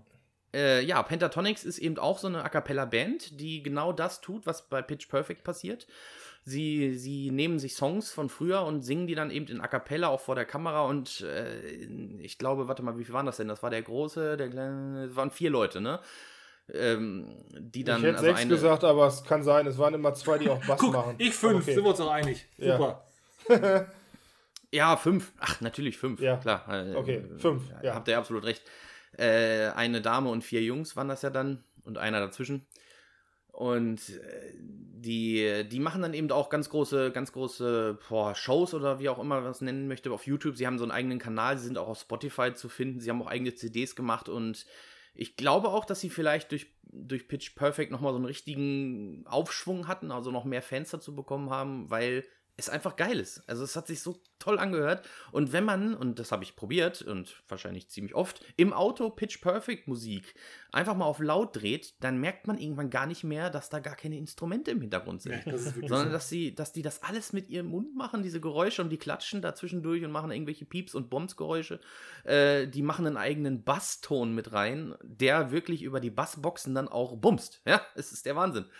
Toll. Also die Musikrichtung an sich hätte ich vorher nicht wahrgenommen. Da wolltest du sagen, ne, Christopher? Ich hab doch schon gehört. Entschuldigung. Der Sound ko Das war der dritte. Strike. Ja, der knallt einen weg. So, jetzt habe ich gesagt. Und dass es davon schon drei Teile gibt, spricht ja auch dafür, dass es eine gute Sache ist. So, jetzt aber Christopher. Entschuldigung. war, war jetzt richtig. Ich habe auch, ich hab auch zu Pentatonix nicht so die persönliche Beziehung, wie du sagst. Von daher äh, erzähl das ruhig. Ähm, ich habe erstmal ist dieses College-Gefühl super. Das auf der, auf der Hochschule da ähm, mit dem Campus, mit dem, was wir halt so machen. Auch das zum Beispiel die, Go wie heißt es, Gordon Bellas? Borden Bellas? Baden. Die Baden. Baden Bellas. Bellas, Dankeschön. Baden Bellas, ähm, wenn da einer was mit den Troublemakers anfängt, äh, dann ist es sofort rausgeflogen. Das, ist auch irgendwie schon so lustig, sag mal. Ne? Wenn, du, wenn du mit einem von denen, naja, was auch immer machst, dann ist es halt so, dann fliegst du da raus. Das finde ich alles super, das macht richtig Spaß. Mein persönliches Highlight ist wirklich der letzte Auftritt. Der letzte Auftritt, wo viele Sachen, die vorher im Film eine Rolle gespielt haben, in einem Song bzw. in einem Mashup nochmal erwähnt werden. Ich persönlich finde die, Sound aus, die, die Songauswahl richtig cool. It's all about the money. Ähm, dabei wird dann noch äh, The Breakfast Club mit erwähnt, das wird da Genau. eingeführt. Ähm, es spielt eine Rolle, wie die bei, wie die Bellas immer ihr, ihr Intro haben, das, was sie nie hinbekommen haben, dieses mit der Hand in die Mitte und dann rausgehen und dieses Ja. ah, diesen Ton, den sie bekommen, das wird eingebunden, das wird fun funktioniert. Und mich hat es halt tierisch abgeholt, weil der Finalsong von Neo und Pitbull, den finde ich halt so mega geil. Der ist ein Jahr älter, glaube ich, gewesen, von 2011 und das war in der Zeit ein absolutes Partylied von mir, das ich sehr oft abgefeiert habe. Und das dann dazu hören, hat mich persönlich eigentlich sehr getroffen, weil ich es super fand. Und das halt in einem Finale, was boah, echt so Spaß macht.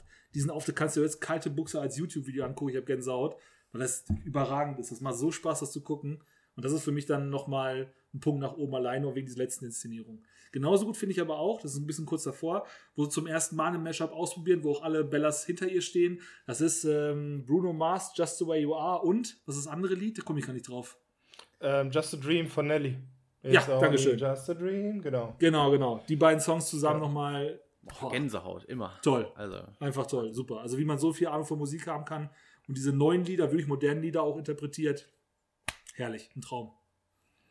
Äh, also der, das Finale steht jetzt den, der Szene, die ich jetzt äh, nenne, mit dem Riff-Off äh, in keinem Vergleich. Das ist beides für sich gestanden das Beste, was es gibt. Aber ich war halt so, über, so, so überrascht in dem Moment. Ne, dass, ich sage ja, ich habe ja eben gesagt, Paralleluniversum. Da ist anscheinend irgendwo so ein leerer Pool in so einer mehr oder weniger Baustelle, was das da ist, oder Skatepark. Und äh, da treffen sich anscheinend alle Leute irgendwie nachts. Gut, das ist jetzt nichts Außergewöhnliches so in einem Highschool-Leben, dass man sich da irgendwie in der Ferne mal in der Nacht irgendwo trifft. Ähm, ja, und dann kommt dann auf an, an, anscheinend irgendeine Person, die so eine Art Handybeamer hat, an der Wand irgendwie was projiziert, wo dann steht, jetzt wird 80er Jahre Musik gesungen und alle machen mit. Und alle Jo. singen dann einen Riff Jeder weiß, und- was zu tun ist. und jeder weiß, wo- worum es geht. Und Anna Kendrick, ist, das ist auch geil in ihrer Rolle, die denkt sich so, okay, wa- was ist jetzt hier los? Ja gut, dann, äh, dann hau ich jetzt auch mal einen raus. Bleibt dann halt äh, in dem Moment auch stehen, also es wird vorher irgendwie Like a Virgin gesungen, es, da kommt ähm, so, äh, Let's Talk About Sex und so weiter, das sind alles so Songs, die da gespielt werden. Und sie fängt dann an, ähm, Freestyle zu rappen mit äh, No Diggity und fängt dann halt an. Ja. Und alle stehen und gucken, okay, was, was, was erzählt die da, was ist da jetzt los? In dem Moment checkt einer, ach so, das ist das Lied, stimmt mit ein und dann macht die ganze Halle mit. Dann sind alle dabei und äh, ist so mein persönliches Ding, weil es halt von dem so von dem Coolness-Faktor, R&B-Style, Hip-Hop-Style wirklich mich, Schon sehr illyhaft ist, ja. mich sehr abholt. ja, und die, die Riff-Offs an sich sind immer richtig gut in den Filmen. Ne? Also wenn die, ich bin, ich ertappe mich dann selber, wenn ich das gucke, dass ich dann auch vor dem, vor dem Fernseher nach rechts und links schwanke, wenn die dann da voll abgehen. Und weil, weil die es ja auch machen, ne? Also die ganze Bande bewegt Ja. sich dann immer so zusammen auf einmal, obwohl sie es nicht gewusst haben und, oh, Wahnsinn. I like the way you work it, genau. Ich fand auch gut die andere A Cappella-Band, ne? Habt ihr ja vielleicht gesehen, ich fand diesen Witz sehr cool, dass die ähm, die ganze Zeit übelst am Kiffen sind und dann haben sie die A Cappella-Band die High Tones genannt, ne? Also dann schon so eine Ironie da reinzusetzen, fand ich gut. Das ist, was Medi Medical Marihuana mit euch macht, irgendwie so. ja, genau. ja, war, ist sehr skurril, aber in dem Moment äh, freue ich mich trotzdem drüber. Ich, in jedem anderen äh, Film hätte ich gesagt, was ist jetzt, was, was, was ist da los? Aber hier nehme ich das mit und sage, geil, mach weiter so, was kommt als nächstes? Ich will mehr davon.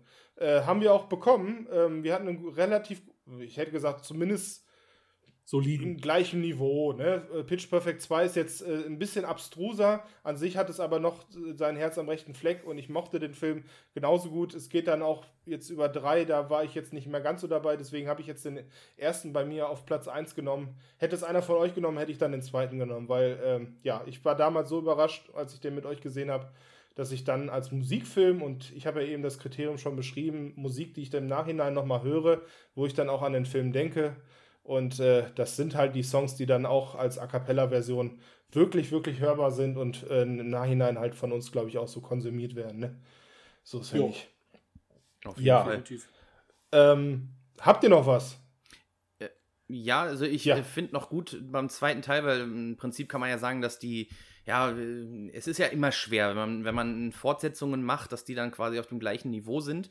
Und ich finde, beim zweiten Teil speziell haben sie es geschafft, einfach eine Komponente einzubauen, die, die einen da so wieder ein bisschen so rausholt, dass man denkt, okay, die Qualität jetzt zu halten ist schwer. Sie haben dieses, diese Band eingeführt, dieses Sound das Sound Machine was ja, glaube ich, ich weiß gar nicht, sollte das Deutsch oder Skandinavisch ja, sein? Ja. Deutsch, ne? Die Deutschen, ja. Äh, ja. Also die, die, die Mitglieder habe ich mir angeguckt, sind, glaube ich, alle Skandinavier, aber soll eine deutsche Band sein. Und ich fand das sehr cool, dass sie die so eingeführt haben, einfach um zu zeigen, keine Ahnung, es gibt auch andere Länder, die das machen und wo ist jetzt der Unterschied und dass wir dann natürlich als Deutsche deswegen einfach besser waren. Also am Anfang waren sie ja einfach besser, weil sie so extrem diszipliniert waren und so perfekt in der Riesengruppe gesungen haben. Äh, das hat, das hat so ein bisschen so, so, so, so, so den eigenen Flair mit reingebracht. Was sie im dritten dann wieder versucht haben mit einer anderen Geschichte, finde ich persönlich hat nicht so gut geklappt, aber das erstmal, das wollte ich nur mal zum zweiten Teil sagen. Ich fand beim zweiten noch super das Ende, auch da wieder das Ende, das fand ich klasse. Ähm, ohne dass ich jetzt groß erzählen möchte, was genau da passiert, aber die Idee, sag ich mal, eine neue Ebene äh, damit reinzukriegen, fand ich richtig cool. Nur der Song hat mir so gefallen, das muss ich sagen. Der hat mich nicht so Flashlight, ne? Ja, ja. Das, ist auch, das ist eine Eigenkomposition gewesen, glaube ich, des Films, ja, ne? Ja. ja. ja. Und der hat, das hat leider nicht diese, diese Emotion ausgelöst, wie es, wie es vor der Fall gewesen ist. Da hat halt, ich, vielleicht ist auch ein gutes Lied, habe ich seitdem, glaube ich, nicht mehr gehört, aber es nee. war so. Nee. Ah, der da war nicht. eigentlich am besten, dass äh, Peggy dabei war. Von ja, genau, Peggy Bundy, genau so ist es, ja. Das war am coolsten eigentlich. Das, das, das war ja auch super. Dass man sich dann in dem, in dem Moment bewusst entscheidet, ein eigenes Lied machen zu wollen, das dann auch so als heiligen Gral da hinstellt. Das können wir ja verraten. Die erzählen dann wirklich so, machen die das wirklich? Nein, das gibt's doch gar nicht. Ähm, das finde ich tatsächlich so ein bisschen, weiß ich nicht. Da lieber ein Lied, was jeder kennt. Und sei es, keine Ahnung, mir fällt jetzt gerade kein Beispiel an, aber irgendwas, wo man kennt und wo man dann als, als Fan des Lieds des Gänsehaut bekommt, war, das war nicht meins. Deswegen mhm. ist das ein mhm. bisschen abgewertet. Also ja, ich, ich werde ich werd jetzt aufgrund, dass ich jetzt dieses viel gut bei uns nicht brechen werde, Haley Steinfeld nicht nochmal erwähnen. Allerdings, ich, eine, eine Person, die ich nochmal erwähnen möchte, ist Elizabeth Banks. Die spielt die äh, Moderatorin dieses äh, Gesangs-A Cappella-Wettbewerbs. Mhm. Und äh, die macht das wirklich sehr, sehr charmant und hat eine Wortwahl, ähm, ich sag mal, die dürfen wir jetzt nicht weiter verwenden, weil wir sind, glaube ich, heute mit Rise Strikes schon gut bedient. Aber das ist auch einer meiner persönlichen Honorable Mentions, so sagt man, oder Highlights nicht, aber zumindest etwas, was sehr, sehr lustig ist ja. und auch in jedem Film drin vorkommt. Die, die führt in Teil 2 und 3 Regie. Und das merkt man auch. Ja. So ja. also es wird ein bisschen abstruser dann, ja, stimmt. Ja. Genau, genau. Aber auch sehr cool. Also ich finde auch dieses ja. ganze Pitch Perfect, da merkt man, dass das so eine richtige Freundschaftsaktion ist. Äh, auch so ein lustiges Trivia, was ihr bestimmt auch gelesen habt. Die Green Bay Packers sind ja im zweiten Teil dabei singen ja, ja auch a cappella. Und das, die Geschichte ist ja relativ einfach zu verfolgen. Die Green Bay Packers Band, die, die da schon immer so gesungen hat, hat einfach die Elizabeth Banks angerufen und gesagt, hier, geiler Film, können wir da auch mal mitmachen? Und sie hat sie einfach reingeholt. Hat gesagt, klar, kriegt da eine Rolle, ne? Und dann sind die da aufgetreten. Ah. Diese Riesenschränke. das Stimmt, ist echt toll. Ne? Ja, ähm, vierter Teil. Ähm, sollte 2020 zumindest irgendwas an Trailer kommen, ist jetzt aber gar nichts äh, aufgetaucht. Ich äh, gehe mal davon aus, dass auch Dreharbeiten noch nicht stattfinden. Wisst ihr da mehr? Also das, was ich zuletzt recherchiert habe, weil ich hätte ihn auf jeden Fall geguckt, so ist nicht. Äh, war Ja. jetzt, bin jetzt der Hype ist so ein bisschen raus, aber ähm, ja, 2020 ist anscheinend nichts davon weitergekommen und ich bin, ja, ich warte jetzt nicht sehnsüchtig, aber ich bin schon interessiert an dann, was, was da vielleicht noch kommt. Mit, mit Anna Kendrick oder wie sieht's so aus? Äh, ja, also der Titel sollte lauten, was ich jetzt, wie gesagt, äh, mutmaßlich recherchiert habe, äh, The Bella, The Bella Returns, irgendwie sowas. The Wel Kreativ, Welcome Back Bellas. Welcome back, äh, sehr kreativ, ja. Muss man. Ja. Muss einfallen lassen. Deswegen, Aber gucken wir uns also, auf jeden Fall. ich hätte auch gesagt, ja. Ich muss, ich muss eigentlich alle jetzt nochmal durchgucken. Jetzt habe ich irgendwie Lust drauf bekommen, so ist es. kann, man, kann man immer gut machen. Und zwar äh, leider auf keinem aktuellen Streaming-Service, außer auf TV Now. Das ist leider gerade blöd. Ähm, ich glaube, der war auch lange auf Netflix. Ich kann mir auch vorstellen, dass der irgendwann wieder auf den Plattformen sag mal, wiederkommt, die man Unbedingt. häufiger nutzt. Ähm, nichtsdestotrotz ist es an sich auch nichts, was man nicht vielleicht auch mal ins DVD- oder Blu-ray-Regal stellen kann. So ist ja nicht. Äh, hat eine IMDb-Bewertung von 7,1. Äh, ja, ist ein guter Durchschnitt. Ist jetzt, äh, ja, der Erwart, also wenn du in Erwartung an den Film gehst, dann ist das natürlich hier so ein bisschen verschoben. Das ist für Ja. einen Musikfilm fa fast schon zu wenig, für alles andere vielleicht sogar zu viel. Ne? Das ist ja, Ja. dafür, ja. Der ist doch, äh, ist der nicht von Universal oder so, der Film? Ba, ba, ba. Die machen doch das Intro mit A. Ja, ne? ja, ist Da, da, da. Ja, guck mal, da haben wir doch Glück, dann wird der bestimmt noch mal kommen im Streaming-Dienst, weil dann, dann kann sich ihn äh, Disney nicht wegschnappen, HBO Max kann ihn sich nicht wegschnappen, Genau. dann bleibt er vielleicht noch ein bisschen äh, Bei Sky. Was geil. geil, genau. Wahrscheinlich ist es Ähm, so, ja, genau. Habt ihr, habt ihr damals eigentlich diesen Cup-Song-Hype mitgenommen? Wo Klar. habt ihr das mit? Ja? Okay. Den, den, den er, den, den sie quasi bei, bei den Auditions macht bei der ersten. Genau. Wo dann jeder Genau. mit seinen amerikanischen Pappbechern dann da Attack it, ha, ha, ha. Genau. Also es war halt ein großer Ding, großes Ding auf YouTube, wo es halt jeder Genau. irgendwie versucht hat nachzumachen. Ich zum Glück nicht. Ah, Aber, kann mir kaum vorstellen. aber gut, äh, wo- wollte ich nur mal hören. Das war auch damals so ein Ding, was, was eher in Verbindung damit steht. Das wollte ich zumindest erwähnen. Ja. Ja, stimmt. Doch, das haben damals viele Videos, äh, weil ihr gedacht hast, kann ich doch auch und dann haben es viele halt versucht. Manche Ich habe das gar geschafft. nicht, ich habe das gar nicht gecheckt damals, weil ich den Film, glaube ich, erst kurz danach geguckt habe, weil irgendwelche äh, Bekannten da so die, die kleinen Töchter und so, die dann da auf so einem Eimer rumgeklopft haben und dachte, hä, warum machen die das denn jetzt alle? Was ist denn hier los? Und dann kam Ah. dieser Cup-Song und dachte, ah, jetzt habe ich es verstanden. Da kommt das. Ja, sehr schön. Beenden wir das Ganze mit dem Cup-Song. Das ist auch ein gutes Ende für When I'm gone. Musik. When I'm gone. Perfekt. Schön hätte es sein können. Das war mal wieder eine neue Folge von Nördlich der Mauer. Diesmal ging es um Musikfilme. Ich glaube, war ein bunter Mix dabei. Also wirklich aus allen Zeitepochen und verschiedenen Stilrichtungen. Für jeden was dabei, hoffe ich zumindest. Ähm, vielen Dank fürs Mitmachen, vielen Dank fürs Zuhören auch. Da draußen an alle unsere Zuhörer, nicht Zuschauer, sondern Zuhörer.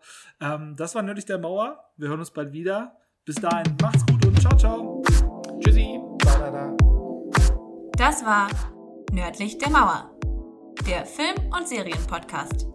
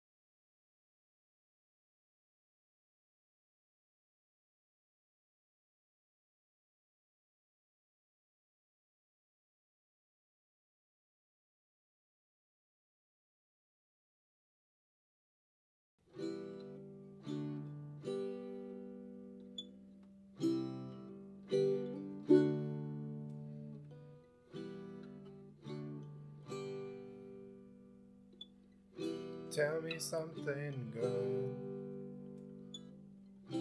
Are you happy in this modern world? Or do you need more? Is there something else you're searching for?